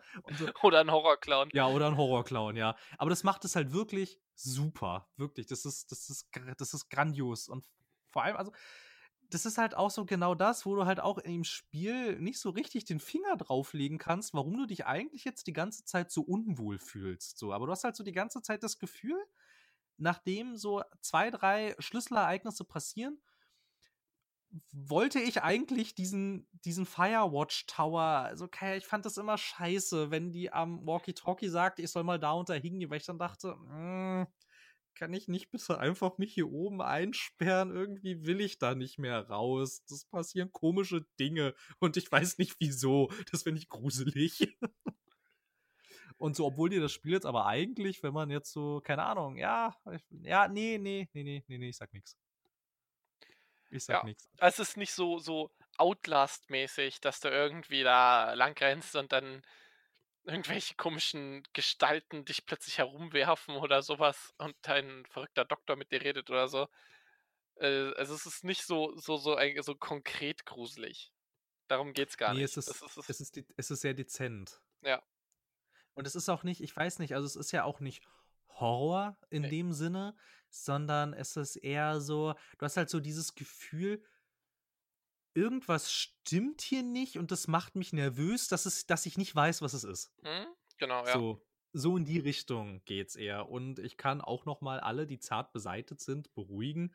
Ja, es ist manchmal ein bisschen unheimlich, aber niemand schreit hier ins Gesicht und, und nichts springt dich an oder so. Klar, also es, es gab so zwei, drei Stellen, da bin ich kurz zusammengezuckt, aber halt auch nur, weil das Spiel die Anspannung so so hoch so hoch pusht. Also, also, also den Spannungsbogen, der ist quasi eigentlich so ab der Hälfte, ist der ja immer so, ist ja so sehr angespannt, dass du dich eigentlich fragst, wann er, wann er, wann er endlich mal reißt, weil, also ich meine, ich meine, wie weit kannst du Spannung noch aufbauen? Aber man kann auch als äh, zart beseiteter Spieler, kann man da auch einigermaßen problemlos zugreifen. Dann spielt es halt am Tag mhm. oder so. Ne, aber dann geht das schon. Aber da würde ich, glaube ich, äh, da würde ich sogar, glaube ich, das gleiche sagen wie bei Pony Island. Ich kann es jedem sehr ans Herz legen. Das ist toll. Ja, auf jeden Fall. Es ist wirklich toll. So. Ähm, oh nee, ja. warte mal. Haben wir über die geilste Mechanik überhaupt gesprochen? Nein. Nee, haben wir nicht, ne? Du kannst nämlich Fotos machen. Du Ach, findest ja, irgendwann eine, du findest irgendwann eine Digitalkamera. Nee, keine Digitalkamera, das spielt in den 80ern. Äh, so eine, ah, wir, ah, haben wir Einwegkameras, Einwegkameras ne? ja. So, ja, genau. So Polaroid, Und oder? Fotos. Nee, Polaroid ist es ja eben nicht. Du hast ja einen Film, den du auch zurückspulst. Ah, ja, stimmt, stimmt, stimmt, richtig, ja und so. Und die Fotos, die du da schießt, und in dem Spiel gibt es echt wunderschöne Panoramen. Und das, obwohl es mit der Unity gemacht ist, ähm, kannst du diese Fotos, die du da schießt, die kannst du dir vom Entwickler als Postkarte zuschicken lassen. Das mhm. ist so geil. Das ist so geil. Und dann ist es halt so aufgemacht, so diese Postkarte so halt so richtig in so eine in so einem Postkartendesign. Das ist halt echt so aussehen, als hättest du die in so einem äh, in so einem Giftshop in diesem Nationalpark gekauft. Ein sehr sympathisches Feature. Ja, das finde ich, das finde ich immer super cool. So, das ist so, wenn, wir hatten ja gerade eben bei Final Fantasy quasi dieses, wie mache ich das nicht, wenn ich das so crossmedial machen soll? Und das ist ja quasi auch crossmedial. Das ist ja auch so eine, so eine quasi Spielerbindung. Und das finde ich super cool. Ja, richtig. So äh, Square Enix, so macht man's. Ja, auf jeden Fall. So, darf ich zum nächsten Spiel äh, überschreiten, das ich auch noch sehr schön äh, finde? Wenn sie so großartig bleiben, dann gerne. Ähm, ja, ich würde dann, äh, ich würde mal von den, von den etwas indigeren Sachen ein bisschen wegkommen und äh, mich outen, dass ich äh, Online-Spiele sehr gerne gespielt habe, MMOs vor allem. Ähm, und da habe ich vor allen Dingen ein MMO äh, gespielt, was mich auch für lange Zeit und auch für immer, glaube ich, etwas prägen wird, nämlich äh, EVE Online. Hm, EVE Online, ja. Für alle, die es nicht kennen, ähm, EVE Online ist ein, äh, ist ein Sandbox-MMO. Das heißt, es gibt, also es gibt eine Story, aber die ist extrem rudimentär und auch nicht weiter wichtig fürs Spielgeschehen. Und in erster Linie geht es quasi darum, dass du, dass man, dass man Geld verdient und sich quasi in einer, in einer, in einer Galaxie von ganz vielen Sonnensystemen äh, irgendwie sein quasi durchschlägt. Also man kann Raumschiffe kaufen, man kann Raumschiffe aber auch selber herstellen. Und genau das ist das, äh, das Besondere an diesem Spiel. Äh, die, gesamte, die gesamte Wirtschaft ist player-driven. Also die Spieler stellen nahezu alles her und bauen auch Ressourcen ab, die dann für die Herstellung verwendet werden und so weiter. Und die Spieler machen auch gegenseitig ihre Sachen äh, sehr, sehr oft kaputt, sodass es immer neue Nachfrage nach neuen Sachen gibt. Denn man kann bei EVE Online so Teile des Universums für seine eigene Corporation, was eine Gilde ist quasi, äh, in Anspruch nehmen. Und einem gehört dann quasi dieser Teil des Weltraums. Und ich habe da sehr, sehr viel Zeit rein versenkt, in sehr vielen verschiedenen Arten das Spiel zu spielen. Und äh, seitdem mag ich alle Sandbox-Sachen sehr, sehr gerne. Ähm, ich muss zu EVE Online, also kann ich leider nur beitragen. Alles, was ich über dieses Spiel weiß, stammt aus äh, so Geschichten wie, äh, ja, die teuerste Schlacht wurde äh, mal wieder gefochten und irgendwie, keine Ahnung, so und so viele Trümmerteile und äh, der, der, das Oberhaupt von der einen Corporation hatte sich jetzt irgendwie in jahrelanger Arbeit in die gegnerische Corporation bis ganz nach oben hervor äh, hochgearbeitet und hatte da jetzt dann irgendwie alles infiltriert und sie dann in einen Hinterhalt gelockt und so wurde dazu denkst so, Alter, das sind alles, das sind alles Geschichten, ja, die sich keiner ausgedacht hat, sondern die so in dem Spiel entstanden sind, die ich dann halt auch immer so gelesen habe und dachte, krass. Also wirklich, wirklich krass, was, äh, was dieses Spiel irgendwie hervorbringen kann. Was, was klingt wie Game of Thrones im Weltall schon fast irgendwie. Äh, großartig, aber leider habe ich sonst keine weiteren Berührungspunkte damit, obwohl es mich wirklich sehr fasziniert. Aber ich habe Angst, da irgendwie einzusteigen. Es schreckt mich ab. Ähm, es wirkt nämlich sehr komplex und kompliziert. Ja, übrigens, äh, die Geschichte, die du gerade erzählt hast, äh, die gab es tatsächlich. Die, mit dem der Typ äh, baut sich, also hat sich da reingekämpft und hat es dann äh, aufgelöst und so weiter. Äh, für jeden, den es interessiert, da kann man mal Band of Brothers, so heißt, so hieß die Allianz, googeln. Und, ähm, und sich dann mal das, die Geschichte durchlesen, denn die ist echt, äh, ja, Game of Thrones, Game of Thrones artig trifft es sehr gut. Ich glaube, die, die sollten wir sogar vielleicht verlinken, weil die habe ich nämlich auch gelesen und ich fand das so faszinierend, wenn man sich dabei die ganze Zeit im Hinterkopf behält, dass sich das kein Autor ausgedacht hat. Sondern dass, dass, dass das wirklich so organisch in dem Spiel entstanden ist. Wenn du denkst so, Alter, krass, heftig. Also wirklich, wirklich heftig, nicht schlecht. Also, also wirklich krass, dass das Spiel sowas hergibt. Und ich glaube, wenn ich jetzt auch so ein bisschen länger so drüber nachgedacht habe, ist es das einzige Spiel, was mir einstellt, was wirklich so konsequent in diesem Online-MMO-artigen Genre diese äh, Player-Driven Economy durchgesetzt hat, oder? Das gibt es doch sonst eigentlich nirgendwo so richtig. naja, also es gibt äh, so verschiedene MMOs, die das auch so angeblich halb tun. Sowas wie zum Beispiel äh, Albion Online hat sowas. Aber EVE Online zieht das halt als einziges komplett durch. Äh, und es ist bei EVE Online auch komplex genug, dass du, ähm, dass nicht jeder alles kann. Weil alle anderen, so Player-Driven Economies, scheitern irgendwann daran, dass du halt, äh, wenn du jetzt irgendwie dein neues Excalibur-Schwert haben willst, ja, dann setzt du dich halt irgendwie ein paar Stunden hin, grindest ein bisschen und dann kannst du es dir selber herstellen. Und bei EVE Online kannst du das halt nicht einfach so machen. Und das ist der Unterschied. Also du brauchst halt wirklich spezialisierte Leute, die die Sachen herstellen. Ja, ich glaube, nur so eine kleine Theoriefrage am Rande. Kann es vielleicht sein, dass da viele MMOs dran scheitern, weil sie, weil dann von Entwicklerseite doch noch zu sehr auf Kontrolle beharrt wird? Weil ein also Blizzard ist ja mit WoW immer wieder mal so ganz zaghaft versucht, irgendwie auch so mit diesem Auktionshaus, was sie ja angeblich da nicht so richtig kontrollieren, aber sie ja an sich schon doch eigentlich, also ich meine, sie, sie, sie bestimmen die Werte und alles und so ein Kram. Und dass sich die Entwickler bei, bei EVE Online, dass, halt, dass, dass es dadurch einfach funktioniert, dass sie sagen, wir greifen da einfach gar nicht ja. ein? Das ist sicherlich der Grund äh, das ist halt, Also das, ähm, man muss auch dazu sagen, das ist tatsächlich nicht nur was, was ich euch jetzt erzähle. Es gibt auch, ähm, es gibt auch Wirtschaftsberichte über die EVE-Ökonomie, äh, über die Ökonomie. Und es gibt auch Leute, die haben da so ihre Masterarbeiten und sowas drüber geschrieben. Die haben das quasi als so als Protosystem benutzt, um daran halt zu arbeiten. Und ja, ich denke, dass andere Leute sich einfach zu sehr einmischen, weil sie dann immer Angst haben, dass es missbraucht wird oder dass es irgendwie unbalanced ist oder sowas.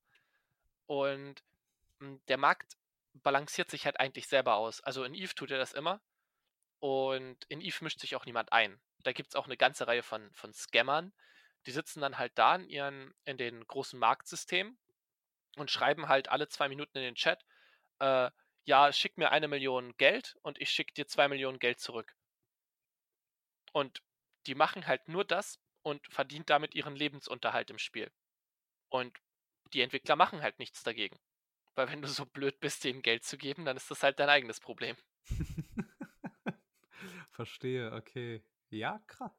Und ja, diese, diese Freiheit ist einzigartig äh, im MMO-Genre. Würde ich, würde ich mich jetzt ein bisschen aus dem Fenster lehnen und das behaupten. Ich glaube nicht, dass ein anderes Spiel derartig frei ist. Äh, also ich meine, äh, die Leute haben uns früher schon immer recht gerne korrigiert, wenn wir irgendwas Falsches gesagt haben. Also äh, das können sie gerne wieder tun, aber mir fällt jetzt auch nichts ein, wo es das, also wo es diese Ingame-Wirtschaft, also wirklich in dem Maße sonst noch gibt. Ansonsten ist die eigentlich immer irgendwo mehr oder weniger massiv nach oben gedeckelt, irgendwie. Auf, auf, auf welche Art auch immer. Ich kann auch verstehen, dass die Leute darüber äh, Arbeiten schreiben. Ich finde, ich find, das ist so faszinierend. Ja, es ist unglaublich cool, äh, unglaublich cool geregelt in EVE Online und das ist auch ein Spiel, das eine sehr krasse, ähm, so eine krasse Spielerbindung hat. Das hat auch kaum ein anderes MMO geschafft, wirklich so eine, so eine Hardcore-Fanbase aufzubauen. So Leute, die spielen halt EVE. Und dann bist du halt EVE-Spieler. Und ich werde das Spiel auch niemals wirklich weglegen können. Ich habe das immer irgendwie installiert und hin und wieder guckt man rein und, und die, die Spielerbindung, die sie damit auch aufbauen, äh, mit dieser einzigartigen Art, das anzugehen, äh, ist ziemlich krass. Absolut. Jetzt habe ich auch gerade gelesen, ähm, es, mhm. gibt, es gibt ein, halt auch wieder, ich bin jetzt auch wieder im äh, Wikipedia-Artikel gelandet, die haben da sogar einen extra Reiter für Besonderheiten, was ich tatsächlich auch nicht wusste.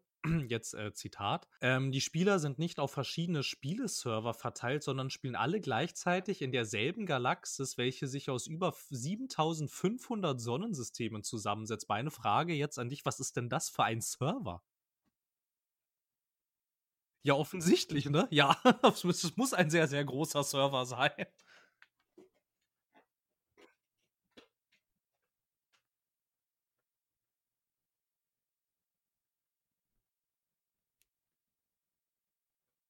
Äh, ein, ein sehr, sehr großer äh, in Island. Also natürlich spielen ähm, die, die Server da sind, die sind ziemlich cool konstruiert. Du kannst quasi äh, so Cluster, wo gerade niemand ist, weil in, äh, also 7000, es ist nicht jeder immer in jedem der 7500 Sonnensysteme. Das heißt, wenn da gerade niemand ist, wird der Cluster halt quasi woanders hin zugeschaltet, um dort die Stabilität zu verbessern. Und es gibt zum Beispiel so Systeme, so Marktsysteme habe ich sie vorhin genannt. Äh, das eine davon ist, äh, das heißt JITA, J-I-T-A. Und in diesen Systemen sind quasi immer extrem viele Menschen. Das heißt, da sind konstant viele Server zusammengeschaltet, um, um mehr Leistung zu erreichen. Und äh, das Coole ist auch, wenn, wenn du weißt, dass es eine große Schlacht geben wird in kürzerer Zeit, also wenn dein, wenn dein Clan irgendwie einen großen Angriff plant oder sowas, äh, ja, die Kämpfe dort sind, sind quasi noch so mittelalterlich, so ja, wir treffen uns um 12 am Marktplatz und hauen uns dann auf die Fresse. Ähm, da, da, da kündigt man das noch an und bespricht noch, wann am meisten Leute Zeit haben. Das ist auch eigentlich ganz cool. Äh, und das kann man dann dem Entwickler ankündigen, äh, CCP. Und die schalten dann für diese Zeit mehr Server in die entsprechende Region, damit ihr euch da aufs Maul hauen könnt. Das ist wirklich cool. Das ist wirklich, wirklich extrem cool. Ja, und hier heißt es dann halt auch, ja, also ich weiß nicht, total faszinierend. Ich würde da super gerne mal reinschauen. Aber die Gefahr ist vermutlich, dass ich dann da hängen bleibe. ja, ja, das ist bei Eve äh, durchaus möglich. Also ich habe halt Ich habe das dir ja schon mal erzählt, ich kann das den Nutzern ja auch mal erzählen. Ich war dann halt in, in so einer größeren, äh, größeren Fraktion und, und irgendwann wirst du dann halt irgend, äh, musst du dann tendenziell irgendwann am frühen Morgen mal rauf, raus, aufstehen und dann, dann nerven dich halt Leute und sagen so, ja, sei mal um 3 Uhr online, weil äh, dann greifen die Russen an. Und, und als das halt ein paar Mal passiert ist, so habe ich dann gesagt, okay, das reicht mir jetzt, das muss dann auch nicht mehr sein. ja, da da hat es dann bei mir häufig auch bei MMOs gescheitert. Wenn man sich dann irgendwie zu eigenartigen Uhrzeiten so richtig verabredet hat, so wichtig waren sie mir dann bis jetzt alle nicht, ehrlich gesagt. Ja, also das war auch so der Punkt, wo ich dann gesagt habe, so, yo, yo, alles gut. Lasst erst mal. Aber es wird trotzdem immer, also ich werde da trotzdem immer irgendwie dabei bleiben und das irgendwie verfolgen, was da gerade passiert und so. Es ist schon ein cooles Game gewesen. Das kann ich auch absolut, absolut verstehen. Das ist, ich, ich bin immer wieder fasziniert. Das ist irgendwie wirklich, es ist sogar manchmal fast ein bisschen so, als würde man Nachrichten gucken oder lesen. Nur, dass nichts davon real ist. Das ist, das ist großartig. Ja, als ich, ich erinnere mich noch, äh, es ist auch ganz cool gewesen, äh, als ich das noch gespielt habe, gab es diese eine, also eine von den vielen großen Schlachten, wo dann halt dieses, ähm, äh, dann kommt ja mal diese Nachricht so, ja, äh, Schiffe im Wert von mehreren Millionen oder mehreren tausend US-Dollar äh, vernichtet. Und das ist ja deswegen so, weil man ja das äh, Ingame-Geld über diese, äh, über eine spezielle Währung quasi in Echtgame, in Echtgame-Geld, Gott, äh, in reales Geld umwandeln kann. Und deswegen kann man das relativ gut gegenrechnen, äh, was da was kostet. Und ich erinnere mich noch, wie ich morgens in der U-Bahn saß, einen Tag davor quasi diese Schlacht im Spiel mitgekriegt hatte. Und ich saß in dieser U-Bahn und es kam die Nachricht oben auf dem Fernseher. So bei Technik. War dann so, ja, irgendwie digitale Sachen im Wert von äh, 12.000 US-Dollar vernichtet. Und ich war so, yo, ich war da. das ist ja cool. Das, das war, das war, das war ziemlich cool, ja. Das war echt äh, eindrucksvoll. Krass. Äh, wie, wie, gesagt, absolut äh, faszinierend. Grandios. Vor allem, ich weiß gar nicht, also ja, bestimmt, bestimmt weißt du das, mhm. äh, dass, dass es beim Entwickler auch eine, eine eigene firmeninterne Rockband gibt. Ja. Das habe ich auch schon gehört, ja. Das ist auch geil. Also, es, es wirkt halt auch so grundsympathisch. Ich weiß halt ehrlich gesagt nicht, wie ich das finden soll, dass du Spielern auf, also in so einer MMO-Umgebung so viel Freiheit lässt. Ich weiß nicht, auf der einen Seite finde ich es faszinierend, auf der anderen Seite finde ich es aber halt auch irgendwie ein bisschen schwierig zu sagen, naja, wenn du dich verarschen lässt, bist du halt selber schuld. Also keine Ahnung, ich weiß nicht. Aber ich kann es jetzt, glaube ich, auch zu, also ich, ich kenne es halt nicht gut genug, um das jetzt wirklich hinreichend beurteilen zu können. Das ist nur so ein Gedanke, der mir gerade irgendwie noch kam, dass das vielleicht auch irgendwie ein bisschen problematisch ist, wenn wir jetzt in Deutschland einfach die Polizei abschaffen würden. Äh, ja, ja, im gewissen Sinne schon. Auf der anderen Seite ist es halt, ist es halt konstant. Also sie handeln, sie handeln kohärent, sie handeln immer gleich. Äh, und äh, mischen sich quasi relativ wenig ein. Es gab einmal so einen Skandal, wo sich einer der Menschen da einge eingemischt hat und der ist auch gefeuert worden und so. Also es war ziemlich krass.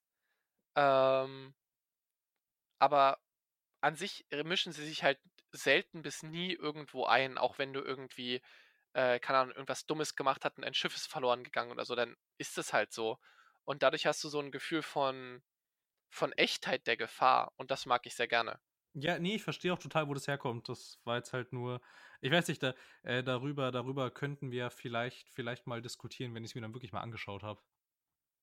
Ja, klar, auf jeden Fall. Gibt es da, äh, könntest du vielleicht noch mal kurz erklären, das habe ich jetzt nur so beim Überfliegen der Wikipedia-Seite gefunden, dass es irgendwie seit der Erweiterung Ascension steht hier, gibt es so eine Art Freemium-Modell, obwohl es ja eigentlich jetzt am Anfang sagten wir aber, es hat noch als eines der wenigen und letzten MMOs noch so ein Abonnementmodell, aber jetzt steht hier irgendwas von Freemium und ich glaube, du, du blickst da besser durch als ich. Vielleicht können wir das noch kurz klären. Ja, genau. Also jeder, jeder Spieler kann äh, grundsätzlich das Spiel spielen äh, im sogenannten Alpha-Status. Du hast dann eben nur einen, einen begrenzten Zugriff auf Skills, die du haben kannst. Also dein Charakter hat, kann quasi äh, lernt passiv immer irgendwelche Skills. Sowas wie zum Beispiel mein, mein, mein Laserturm kann besser schießen oder meine Schilde sind effektiver oder ich fliege schneller, also sowas. Ähm, und die werden immer passiv gelehr gelernt und man kriegt dann quasi so Skillpunkte, wenn man lernt und die werden dann dort gut geschrieben. Und dieser Alpha-Klon, dieser Alpha-Account kann nur eine gewisse Anzahl von Skillpunkten haben, nur eine nur gewisse Skills überhaupt lernen und nur gewisse Schiffe überhaupt fliegen. Also es ist eine sehr, sehr eingeschränkte Experience.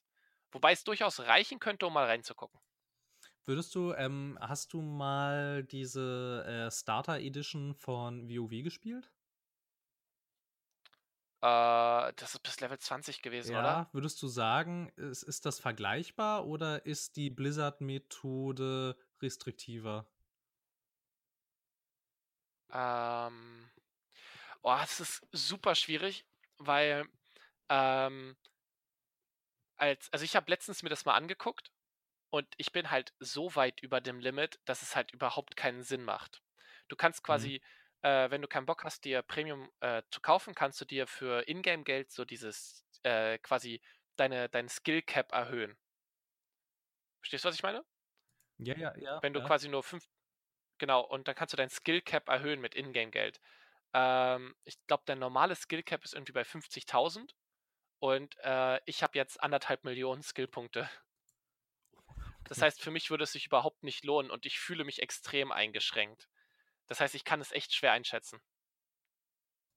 Okay, gut. Ja, hätte jetzt irgendwie sein können, dass, ähm, dass man sich da vielleicht irgendwie an so Vergleiche rantasten kann, weil ich habe da, ich da noch nie reingespielt und ich kenne es ja auch nicht jetzt aus der aus der Premium-Version, geschweige denn von der Gratis-Version. Deshalb habe ich jetzt halt irgendwie geguckt, ob wir uns dem irgendwie annähern können, aber aber macht ja nichts. Weil ich meine, ich weiß noch, ich hatte auch mal recht aktiv World of Warcraft gespielt als Abonner, als als als Abonnent und hatte dann auch noch mal wieder reingeguckt, als sie diese Starter Edition rausgebracht haben und das war auch absolut nicht das gleiche, besonders weil sie dich da halt auch in so Sachen eingeschränkt haben, wo du dann halt merkst, okay, hier reduzieren sie jetzt aktiv und massiv deinen Spielspaß, damit du so schnell wie möglich zahlender Spieler wirst, weil zum Beispiel so Sachen wie äh, du, du konntest keiner Gruppe beitreten, was bei einem MMO natürlich totaler Schwachsinn ist. Dann kannst du eigentlich nicht wirklich spielen, wenn du keiner Gruppe beitreten darfst. So, du konntest halt auch zum Beispiel nicht an diesem Weltchat teilnehmen. Du durftest äh, ja, also ich meine, eigentlich im, im, im Prinzip durftest du, durftest du in dieser Welt nur rumlaufen und dir alles anschauen. Mehr durftest du eigentlich auch nicht tun. Und das fand ich zum Beispiel als Modell, um jemandem das Spiel nahezubringen, fand ich das denkbar schlecht, weil du eigentlich fast nichts machen darfst. Okay, das klingt deutlich restriktiver als das, was bei Eve ist. Na gut, okay. Also immerhin. du kannst schon in, in dem gewissen Rahmen alles tun. Aber du bist halt sehr eingeschränkt in deinem Rahmen. Aber du kannst in dem Rahmen alles tun. Na gut, immerhin, immerhin das. Ja, und vor allem, ja, jetzt fällt es mir auch gerade wieder ein, du warst bei WoW, äh, äh, warst du dann in dieser Starter Edition, warst du auch gedeckelt, was das Geld anging. Du durftest maximal eine Goldmünze dabei haben, wo du auch so denkst, ja gut, also ich darf bis Level 20 spielen, aber darf nur eine Goldmünze haben, wo du dann auch so denkst, okay, also ich spätestens, ich glaube so ab Level 15 oder so, kannst du deinen Charakter nicht mehr unterhalten. Nicht, weil, nicht, weil du theoretisch, äh, also nicht, weil du zu wenig Geld hast, nein, weil du es nicht benutzen darfst. Mhm. Ja, ist klar. Und so, und das fand ich halt irgendwie, das war dann halt auch schon ziemlich frustrierend und hat eigentlich auch nicht so wirklich Spaß gemacht. Aber wenn du jetzt halt meinst, dass man eigentlich. Ja, genau, als äh, ja, wenn man mal Bock hat alles, auf Eve, dann lohnt sich das auf jeden dann, Fall da äh, reinzugucken. Das ja vielleicht doch so das ist wenigstens. Eine absolut valide Demo und so eine Art quasi. man hat vielleicht nicht so äh, endlos viel Spaß damit, aber so. man kriegt einen guten Eindruck.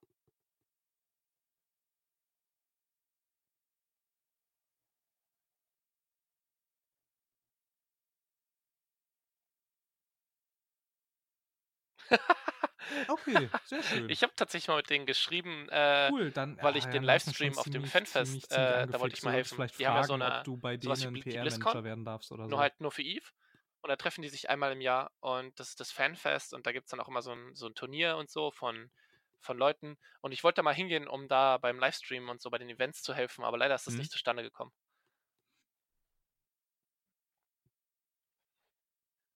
Ähm, Hm, ich war ein bisschen zu spät, weil ich nicht wusste, wie weit die das im Vorhinein planen. Und Schade. Wollten sie nicht? dann war das irgendwie, haben die das woran, halt woran mit so einer also externen woran Firma gemacht und das war dann irgendwie ein bisschen zu kompliziert. Äh, aber die waren tendenziell eigentlich total offen dafür.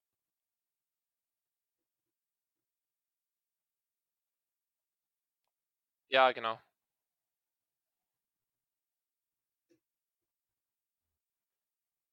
Ja, definitiv. Achso, sie haben es dann quasi sind auch alle, alle ziemlich sympathisch und alle ziemlich nett und ne? so.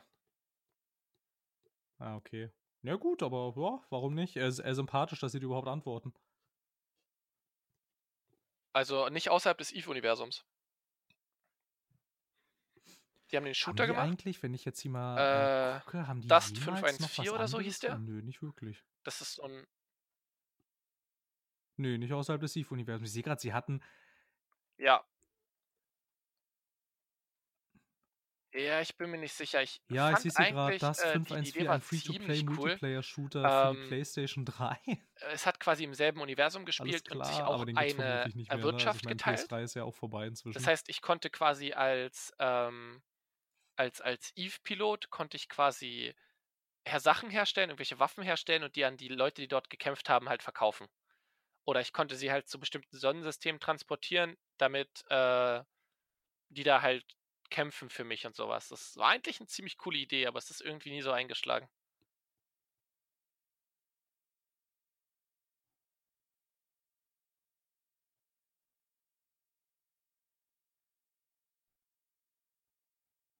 Ja, ich sehe auch gerade, dass es, ähm, dass du quasi dann als äh, Söldner für die Allianzen bei EVE Online gekämpft hast, für die Souveränität in Sonnensystemen. Also es klingt ja schon ganz cool. Und es wurde tatsächlich Ja, erst Fall. 2016 abgeschaltet. Also es existierte sogar verhältnismäßig lange. Hm. So ja, ansonsten hatten sie noch ein Arcade-Spiel für Samsung Gear VR. Oh ja, das war dieses, ähm, Eve Gunjack heißt das. oh nee, das, das Oder hieß das. Und dann haben sie noch den Weltraum-Shooter äh, Eve Val Valkyrie. Genau, für Valkyrie, äh, ja. PS, PSVR Das ist und auch Windows. Oculus Rift. Ja, genau, ja, ja, Ja. oh, ja, oh, ja, Oculus dann, ja. Äh, Genau. genau, und da bist du halt so ein, so ein Fighter-Pilot und machst da so Fighter-Pilot-Sachen.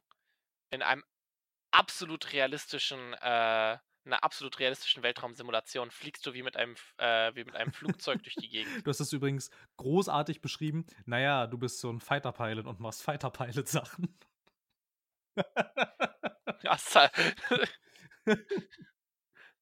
Ab, abschießen, Ja, hier, ohne hier abgeschossen habt zu ihr es zuerst gehört. Du bist ein Fighter-Pilot und machst Fighter-Pilot-Sachen.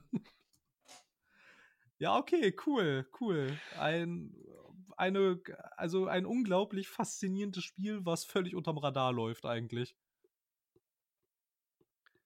Und trotzdem recht, äh, äh, recht Ja, das ist ja das Kuriose an der ist. ganzen Geschichte. Wir haben ja, wir haben ja da so ein paar Phänomene in der Spielebranche. Ich meine, interessiert sich in unserem, in unserem Spielerkreis, interessiert sich irgendjemand noch für die Sims? Ja, wohl eher nicht, aber Electronic Arts verdient sich mit die Sims 4 tatsächlich dumm und dämlich. Ja, ich weiß nicht. Das letzte, was ich gespielt habe, war Sims 2. Das war irgendwie für 16 Stunden oder so lustig Ja, ich meine, ja, ich meine, wir haben irgendwie so ein paar Sachen irgendwie in der, in der Spielebranche, die irgendwie sehr erfolgreich sind, aber die völlig unterm Radar laufen. Irgendwie, okay, ah, ich sehe gerade hier, EVE Online gibt es doch schon seit 2003. Krass. Ja, es Krass, ist krass, uralt. krass. Und braucht einen Gra braucht, also da, deine Grafikkarte braucht mindestens 256 Megabyte Speicher. Nicht schlecht. 2 GB RAM. Äh, oh.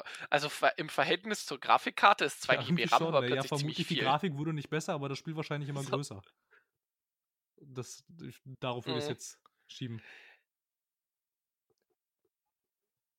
Ja, es gibt so ein paar Sachen, die unterm Radar laufen, da hast du völlig recht. Auch sowas, was ich total Ja, lustig finde, ist, dass. Pokémon Go bei so mittelalten Menschen so extrem erfolgreich ist. Dass irgendwie bei, bei so bei so der Generation so 35, 40 plus ist Pokémon Go wohl der Renner überhaupt. Ich weiß nicht, ich kenne, glaube ich, zwei oder drei Leute noch, die das regelmäßig spielen. Aber bei Erwachsenen scheint es echt, also ich bin noch Gott, ich bin auch erwachsen, äh, aber bei halt quasi älteren Erwachsenen äh, scheint das echt ja, ein richtiger Renner zu sein. oft irgendwie in der Bahn oder so, wenn dann da so ältere Herrschaften irgendwelche, ja. irgendwelche Pokémon dann am, äh, dann am Bahnhof Alexanderplatz einsammeln oder so. Das ist also so, Alter, das, das, das verstehe ich irgendwie auch nicht so ganz. Das hätten sich die Entwickler bestimmt auch, auch, auch nicht gedacht, dass sie irgendwie bei 35 bis 40 plus so erfolgreich werden, aber halt unsere Generation die da halt einmal kurz reingeguckt hat und das Ganze dann wieder achselzuckend deinstalliert hat.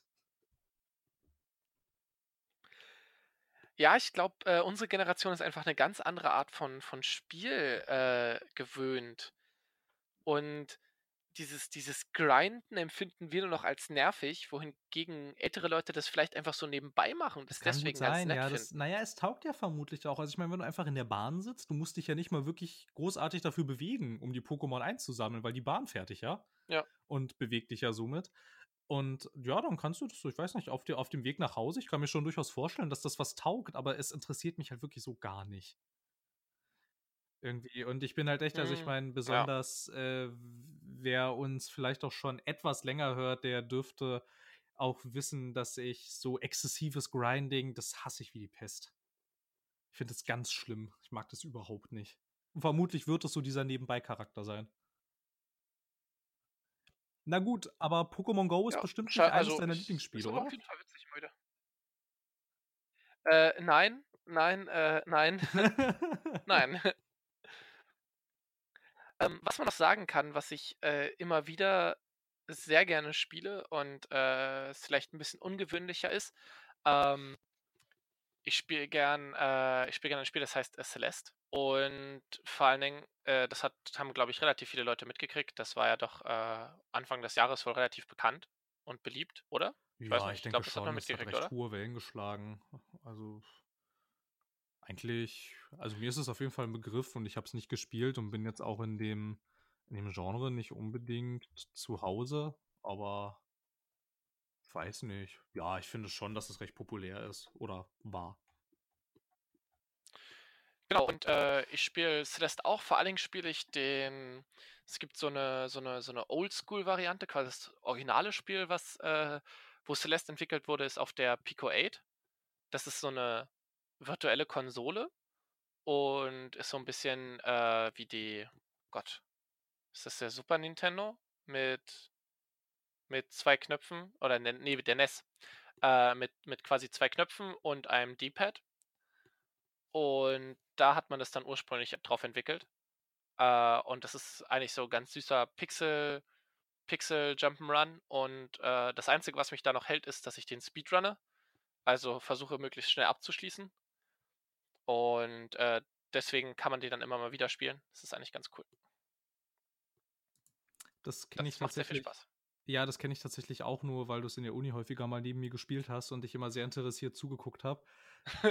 Aber es sieht mir zu schwierig aus, ehrlich gesagt. Also ich weiß nicht, ob es mich auf Dauer wirklich so wirklich so halten kann. Aber auf jeden Fall sehr interessant und eigentlich auch cool, dass du mit so einem nischigen Spiel heutzutage tatsächlich noch so eine äh, so eine Medienaufmerksamkeit generieren kannst. Das fand ich, das fand ich ganz cool. Also es wirkt auch sehr sympathisch eigentlich. Ja, also wenn man, wenn man Celeste auch äh, quasi das Richtige einmal durchspielt, äh, das hat tatsächlich, tatsächlich, auch eine echt gute Story.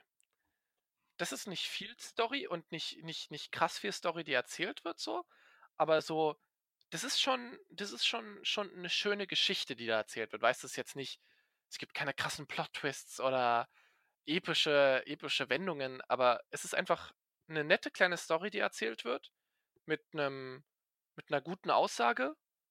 Und äh, das ist tatsächlich echt gut gemacht. Und spieler, spielerisch natürlich einfach äh, gut programmiert, bockschwer. Ähm, ich mag bockschwere Spiele. Ähm, und das macht einfach Spaß. Dem habe ich leider nichts hinzuzufügen, ausnahmsweise. Stehst du nicht so auf so, äh, Geht so. Wie nennt man das denn? Plattformer? Ist, ja. Also ich weiß nicht, ich spiele die alten Nintendo-Sachen sehr gern. Also diese Super Nintendo und NES-Sachen. Mhm. Aber, mhm. weiß nicht. Ansonsten, ja, eher nicht so. Ich glaube, ich habe auch außer Super Mario oder Donkey Kong nie so ein Ding gespielt.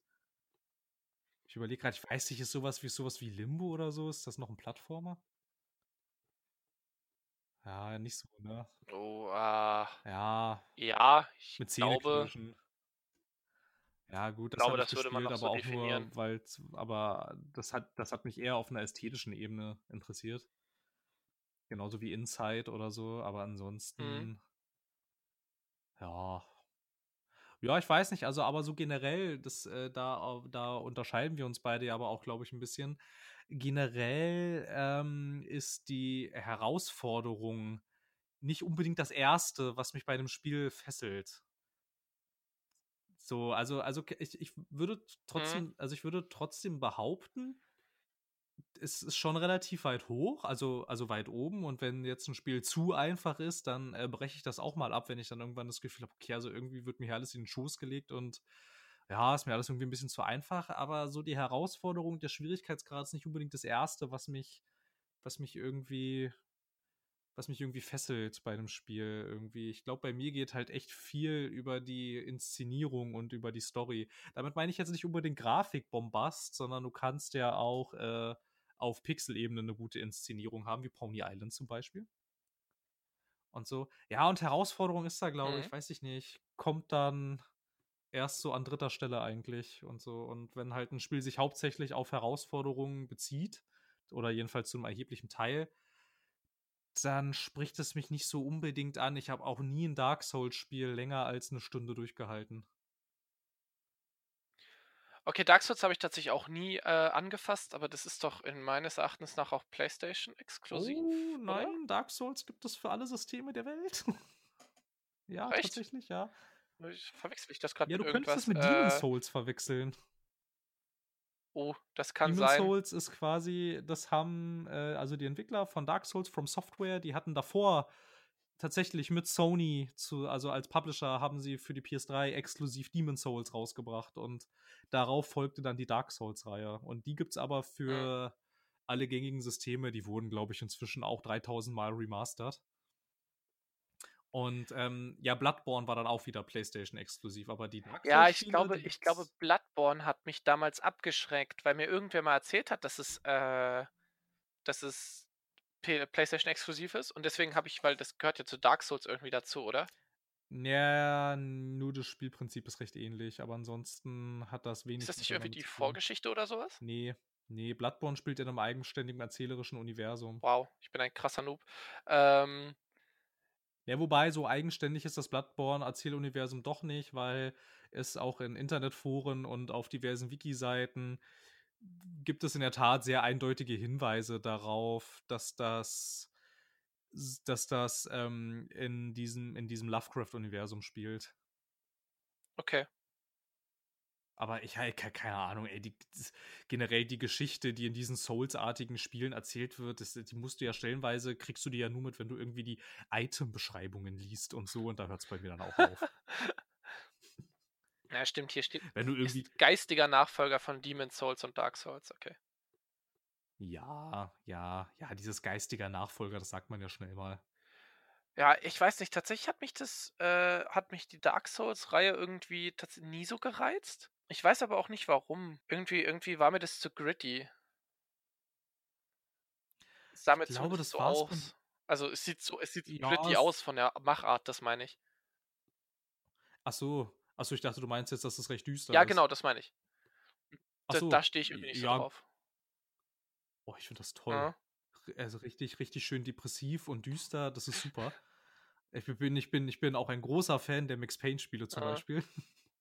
Dieses grandios. Naja, ich weiß ehrlich gesagt gar nicht so sehr, was das bei mir war. Es war halt irgendwie, das war, glaube ich, so wieder das Gleiche, weshalb mich auch Celeste so ein bisschen, äh, so ein bisschen kalt lässt. Irgendwie ist halt, es bezieht sich hauptsächlich auf seinen Schwierigkeitsgrad und bietet abseits davon, jetzt, ich entschuldige mich bei allen Souls-Fans, aber abseits davon bietet es dir sehr wenig. So, also das Spiel ist scheiße programmiert, vor allem auf PC. Also die, also die Portierung ist ein Graus. Die hat nicht mal äh, ein eigenes, ein eigenes Tastaturinterface, sondern da werden dir die Xbox-Buttons angezeigt. Uh, Ähm, das ruppig. Ja, dann ist halt auch noch die Sache irgendwie, dass die Souls-Spiele, die laufen auch nicht nativ in 1080p, sondern werden von 720p hochskaliert, also auf der PC-Version. Dass, das, dass man das bei den Konsolen macht, ja, okay. Da lasse ich ja vielleicht noch mit mir reden.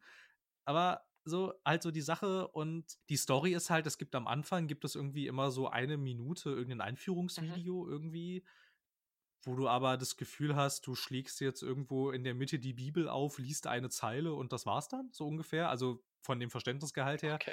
Und ich weiß nicht, und dann, und dann musst du irgendwie, keine Ahnung, musst du mit irgendwelchen NPCs reden, die dir dann irgendwelche kryptischen Sachen erzählen. Und wenn du jetzt wissen willst, was das heißen soll, musst du äh, wieder zum Anfang des Spiels zurück dich kämpfen, weil da jetzt der NPC normal steht und dir was anderes erzählt.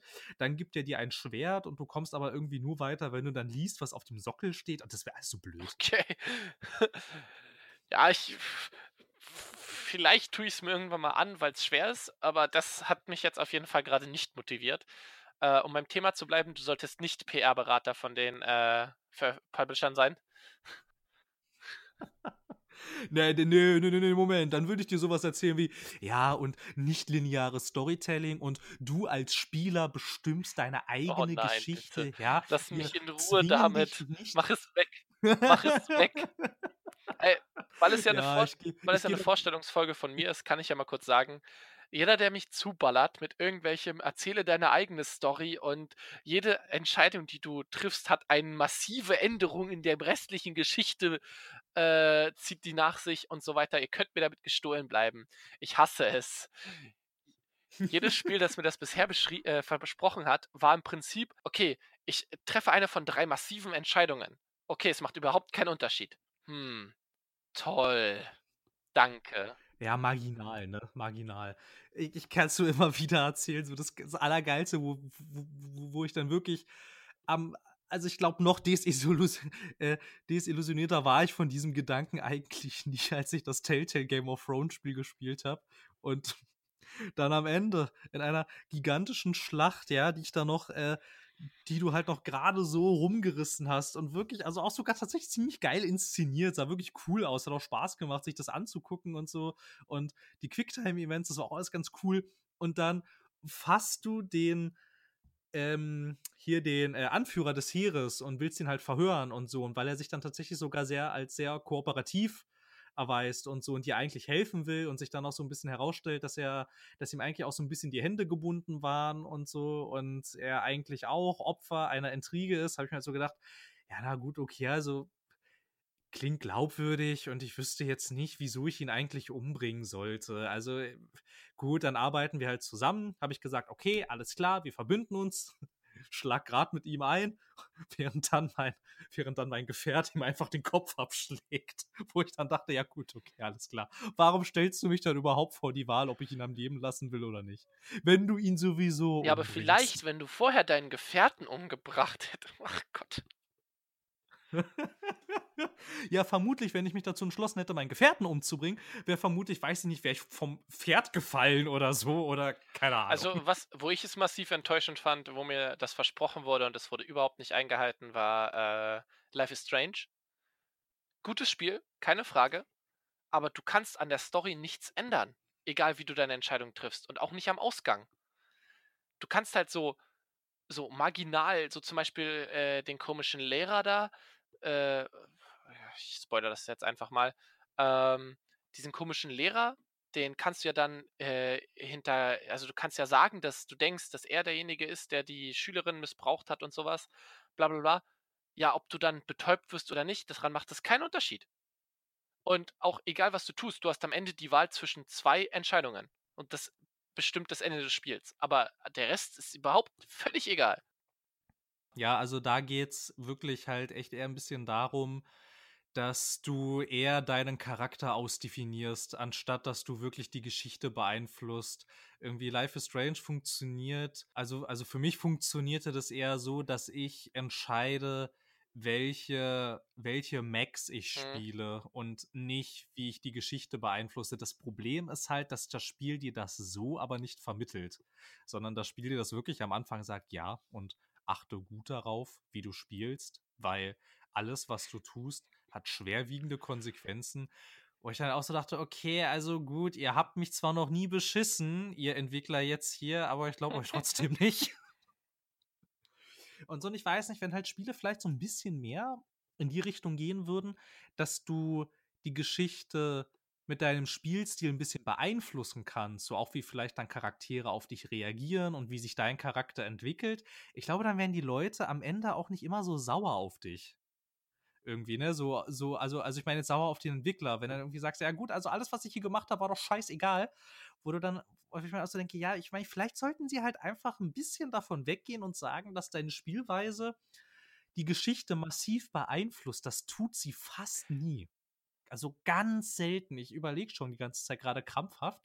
Mir fällt äh, gerade aktuell fällt mir eigentlich nur The Witcher 2 ein, aber ansonsten äh, The Witcher Boah. Die Telltale-Spiele ja, lügen eigentlich ähm, immer. Und ich bin auch der Meinung, dass wir mit den aktuellen, quasi mit den aktuellen äh, Möglichkeiten, die wir haben, Spiele zu programmieren, einfach gar nicht in der Lage dazu sind, ernsthafte Unterscheidungen in der Story zu machen. Außer du schreibst wirklich 20 verschiedene Spiele für jede Entscheidungsart, die dich dann 2 Millionen Gigabyte auf der Festplatte kosten.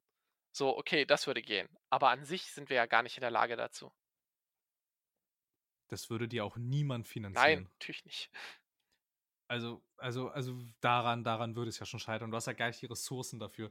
Äh, Wo es mir bei The Witcher 2 aber tatsächlich sehr positiv in Erinnerung geblieben ist, dass du quasi, ich glaube, so ungefähr ab der Hälfte splittet, splittet sich das so auf in drei. Handlungsstränge. Mhm. Und du kannst dich quasi auf einen der drei Handlungsstränge stürzen und die anderen erlebst du dann so semi, weil das dann deine Gefährten quasi für dich erledigen. Und je nachdem, welchen Handlungsstrang du nimmst, hast du eine komplett andere Spielhälfte. Eine, also, also eine komplett zweite andere okay. Spielhälfte.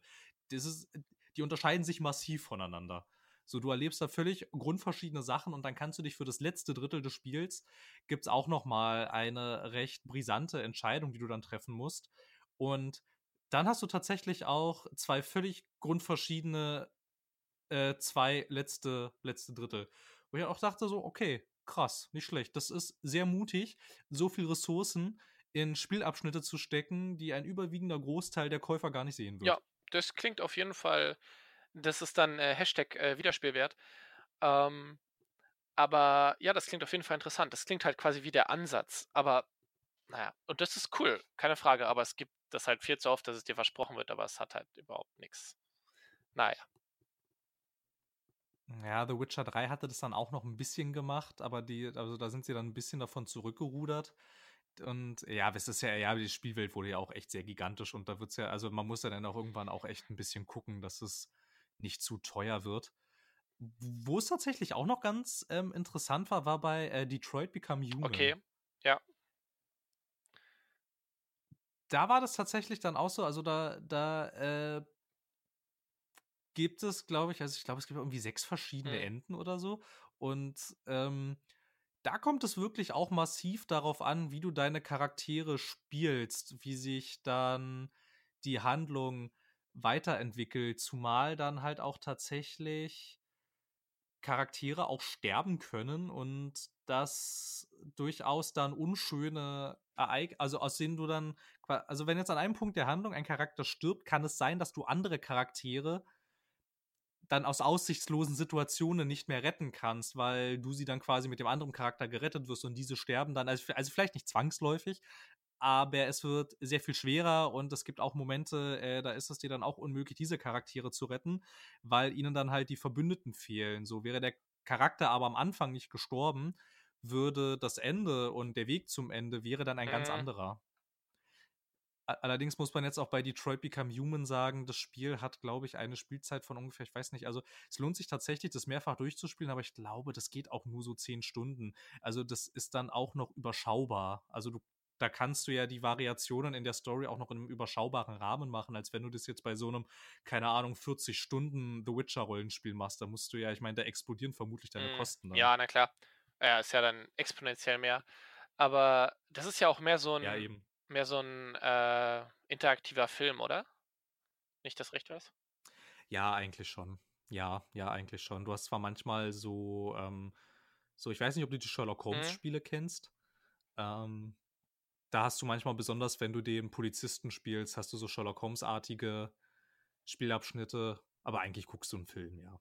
Okay. Äh, also gibt es, gibt es irgendwie so eine, so eine, so ein, gibt es so aktive Spielelemente? Äh, also wo du wirklich was tun musst? Nei So, so. naja, Mhm. naja, du läufst rum, ne?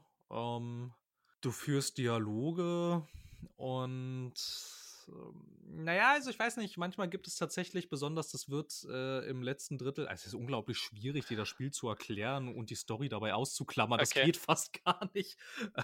ähm, also so besonders gegen Ende des Spiels hin ist es, also kommt als Spielelement dazu, dass du gewisse Autoritäten täuschen musst durch Dialoge und durch Überlegen quasi. Also du musst dann halt überlegen, also was ist jetzt glaubwürdig von den ganzen Dialogoptionen, weshalb ich jetzt tatsächlich um diese Uhrzeit noch an diesem Punkt bin und warum sie mich jetzt finden und äh, wie kannst du quasi diese Autoritäten davon überzeugen, dich jetzt nicht zu erschießen oder einzusperren, sondern dass du weiter dein Ziel verfolgen kannst. Das ist nicht immer unbedingt ganz einfach.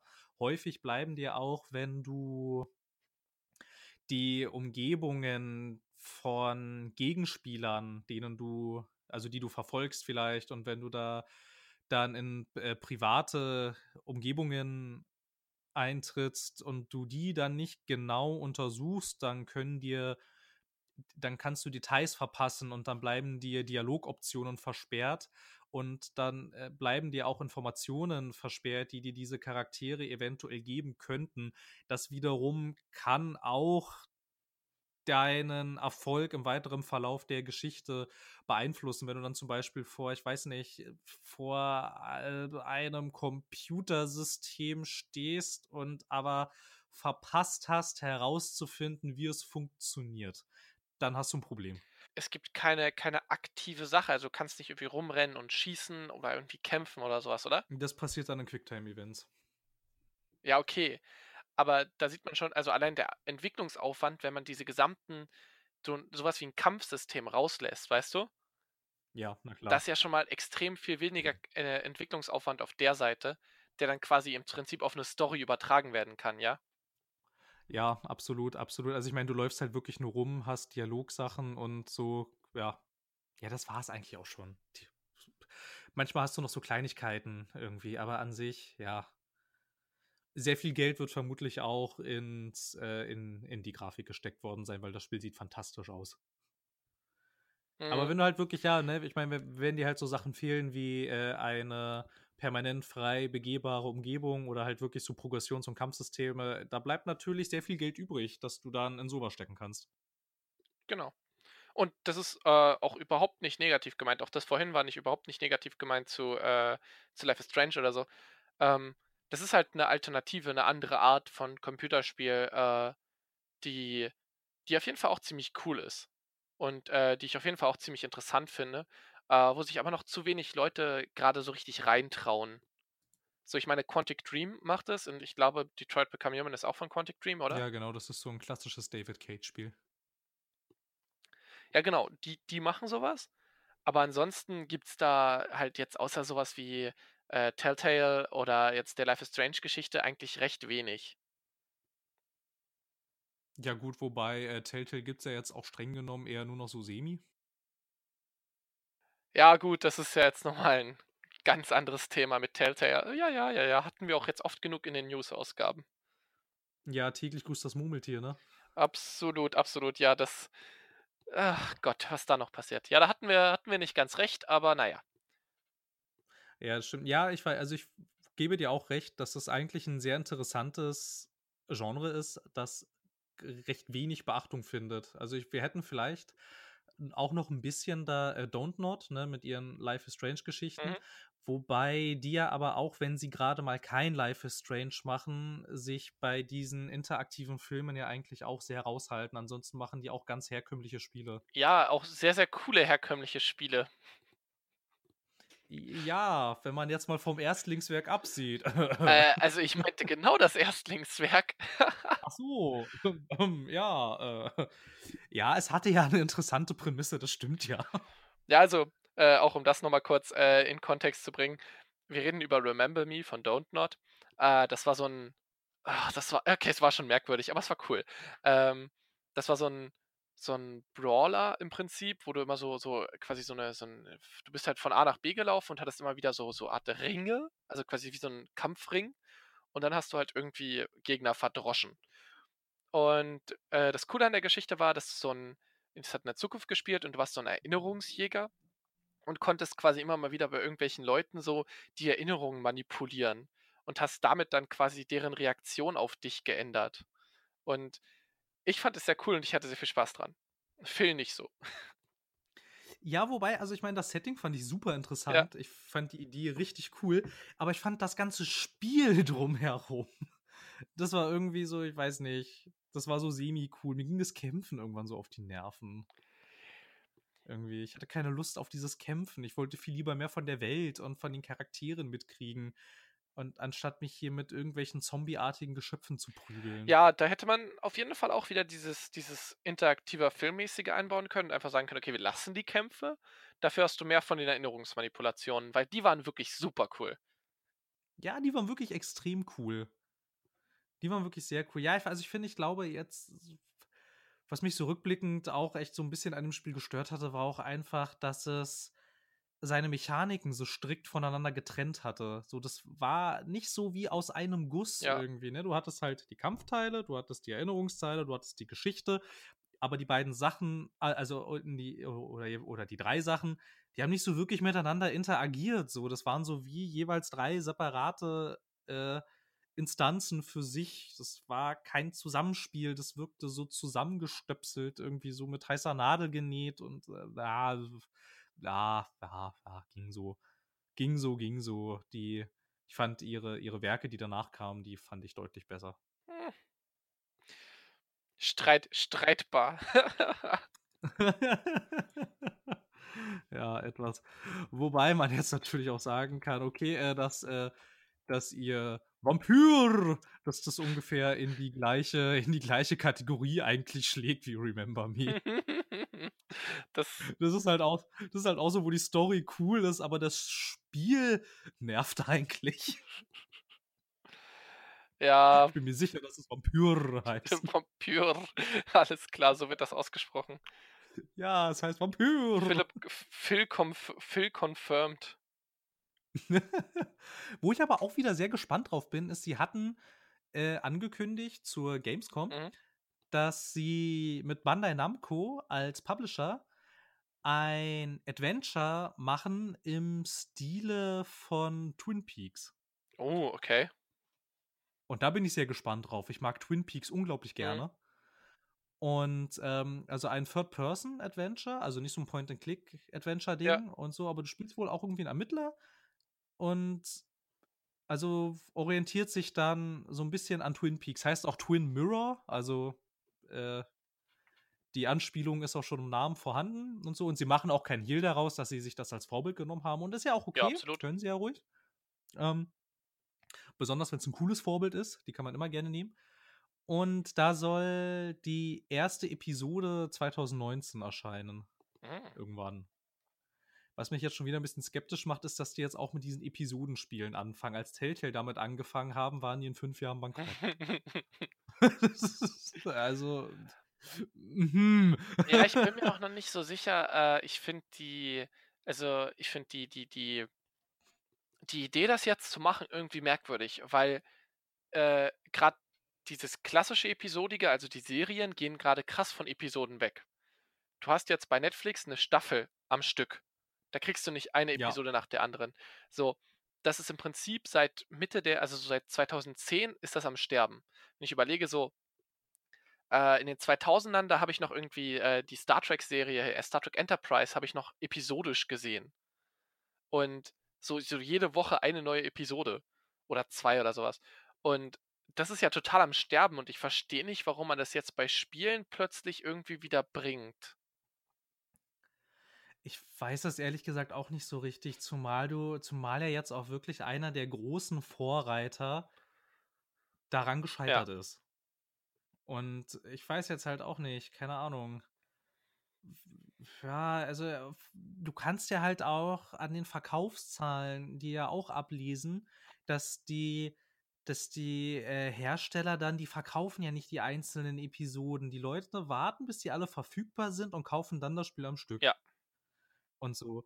Das ist, das macht, natürlich macht das nicht jeder so, aber wirklich die Mehrheit aller Käufer, so war es bei Telltale jedenfalls damals, die haben gewartet, bis die Spiele am Stück draußen waren, vielleicht sogar in so einer Boxed-Version. Mhm. Und haben die sich dann gekauft, als sie fertig am Stück draußen waren. Kaum jemand hat Episode für Episode gekauft. Und ich weiß, ja, ich, ich verstehe es ehrlich gesagt auch nicht so richtig. Ich habe halt bei Don't Know noch ein bisschen die Hoffnung, dass die daran halt äh, nicht scheitern, weil sie erstens bis jetzt kein Spiel rausgebracht haben, was ein richtiger Rohrkrepierer war. Okay, jetzt Vampyr war zwar nicht so ultra erfolgreich und hatte, war jetzt auch nicht der Verkaufsschlager vor, de, vor dem Herren, aber es hat seine Entwicklungskosten wieder eingespielt. Und was bei Don't Not halt auch noch besser oder vermutlich besser funktionieren wird als bei Telltale, die haben bis jetzt jedes Mal einen Publisher dabei gehabt. Also immer noch mal eine dazwischen geschaltete Kontrollinstanz, die auch langjährige Erfahrungen in der Branche haben. Also da besteht Hoffnung, dass die daran nicht kaputt gehen. Ja, vor allen Dingen haben die halt Geld. Die haben damit einen, einen besseren Geldfluss. Einen, einen, konstanteren im Zweifel, als es ein, äh, ein Telltale hatte. Ja, genau. Vermutlich haben die deshalb auch irgendwann einfach wie blöd produziert, weil sie Einnahmen brauchten. Ja. Und so, wenn du aber einen Publisher hast und in der Regel finanziert ein Publisher ja die Entwicklung, da, dann kann dir das doch egal sein, wann das rauskommt. Ich meine, wenn du da jetzt, ich meine, klar gibt es da auch Deadlines und so, aber ich glaube, dass einfach der Druck nicht Ja, du so trägst das unternehmerische, unternehmerische Risiko nicht selber, das ist halt das Wichtige. Und ich meine, bei Filmen ist Richtig. es ja, bei großen Filmen zumindest, und ich würde Telltale jetzt auch mal als quasi Mainstream, große Mainstream-Firma äh, bezeichnen, ist es ja auch Standard, dass du nicht selber Produzent bist, wenn du einen Film drehst. Eigentlich schon, ja. Uh, Eigentlich schon. Ja. Ja, naja, man kann Telltale schon als groß bezeichnen. Zu Hochzeiten haben da 500 Leute. Ja, ja, auf jeden Fall, auf jeden Fall, keine Frage. So, ja, ja, also ich meine, also eigentlich bezahlt sich niemand selber. Also das ist ganz selten. Vielleicht, wenn es wirklich gar nicht anders geht oder so. Aber ich meine, selbst wenn du inzwischen Geld auf Kickstarter einsammelst, dann holen sich die Entwickler ja dann einen Publisher meistens. Ja, na klar, die, die Kickstarter-Sachen sind ja auch meistens nur, damit man Publisher überhaupt erstmal anlockt. Genau, damit du dann halt, damit dann halt so ein Obsidian sagen kann, hey, guck mal hier, Paradox, wir, also zum Beispiel, also so circa ein Drittel können wir selber dazu steuern. Also ihr müsst sowieso nicht alles bezahlen und wir sind auch finanziell äh, ein Stück weit abgesichert mhm. und so. Und dann sind Publisher auch verhandlungsbereiter, als wenn du sagst, ja, also wir sind eigentlich quasi bankrott. Äh, wollt ihr unser Spiel wir, wir haben eine Idee, gibt uns Geld. Ja, genau. Genau. Vor allem brauchst du das Geld ja auch meistens, um überhaupt den Prototypen ja. zu entwickeln. So, und äh, ja. Man, wie kann man denn als Laie mehr davon Ahnung haben als, äh, als Firmenmanagement? Das ist mir immer noch unbegreiflich. Oh ja. Naja. Na gut, hast du noch was? Äh, nee, mehr habe ich, also, mehr habe ich erstmal nicht, nee. Ja, reicht ja. Würde ich ne? auch sagen. Äh, fast die Zwei-Stunden-Marke. Jawollo. Ja, gut. ja, die Sache damals mit Raphael war halt auch, äh, ich weiß auch nicht, das, das ist irgendwie eskaliert. Na gut, wer, wer weiß, ob der Tag irgendwann noch mal kommt, in dem dann bei Soundcloud steht Folgenlänge drei Stunden. Bis jetzt ist es nicht passiert, aber wer weiß. Damals haben nur 20 Minuten gefehlt. Scheiße. Ja, interessant. Ja, alles gut. Ja, na gut.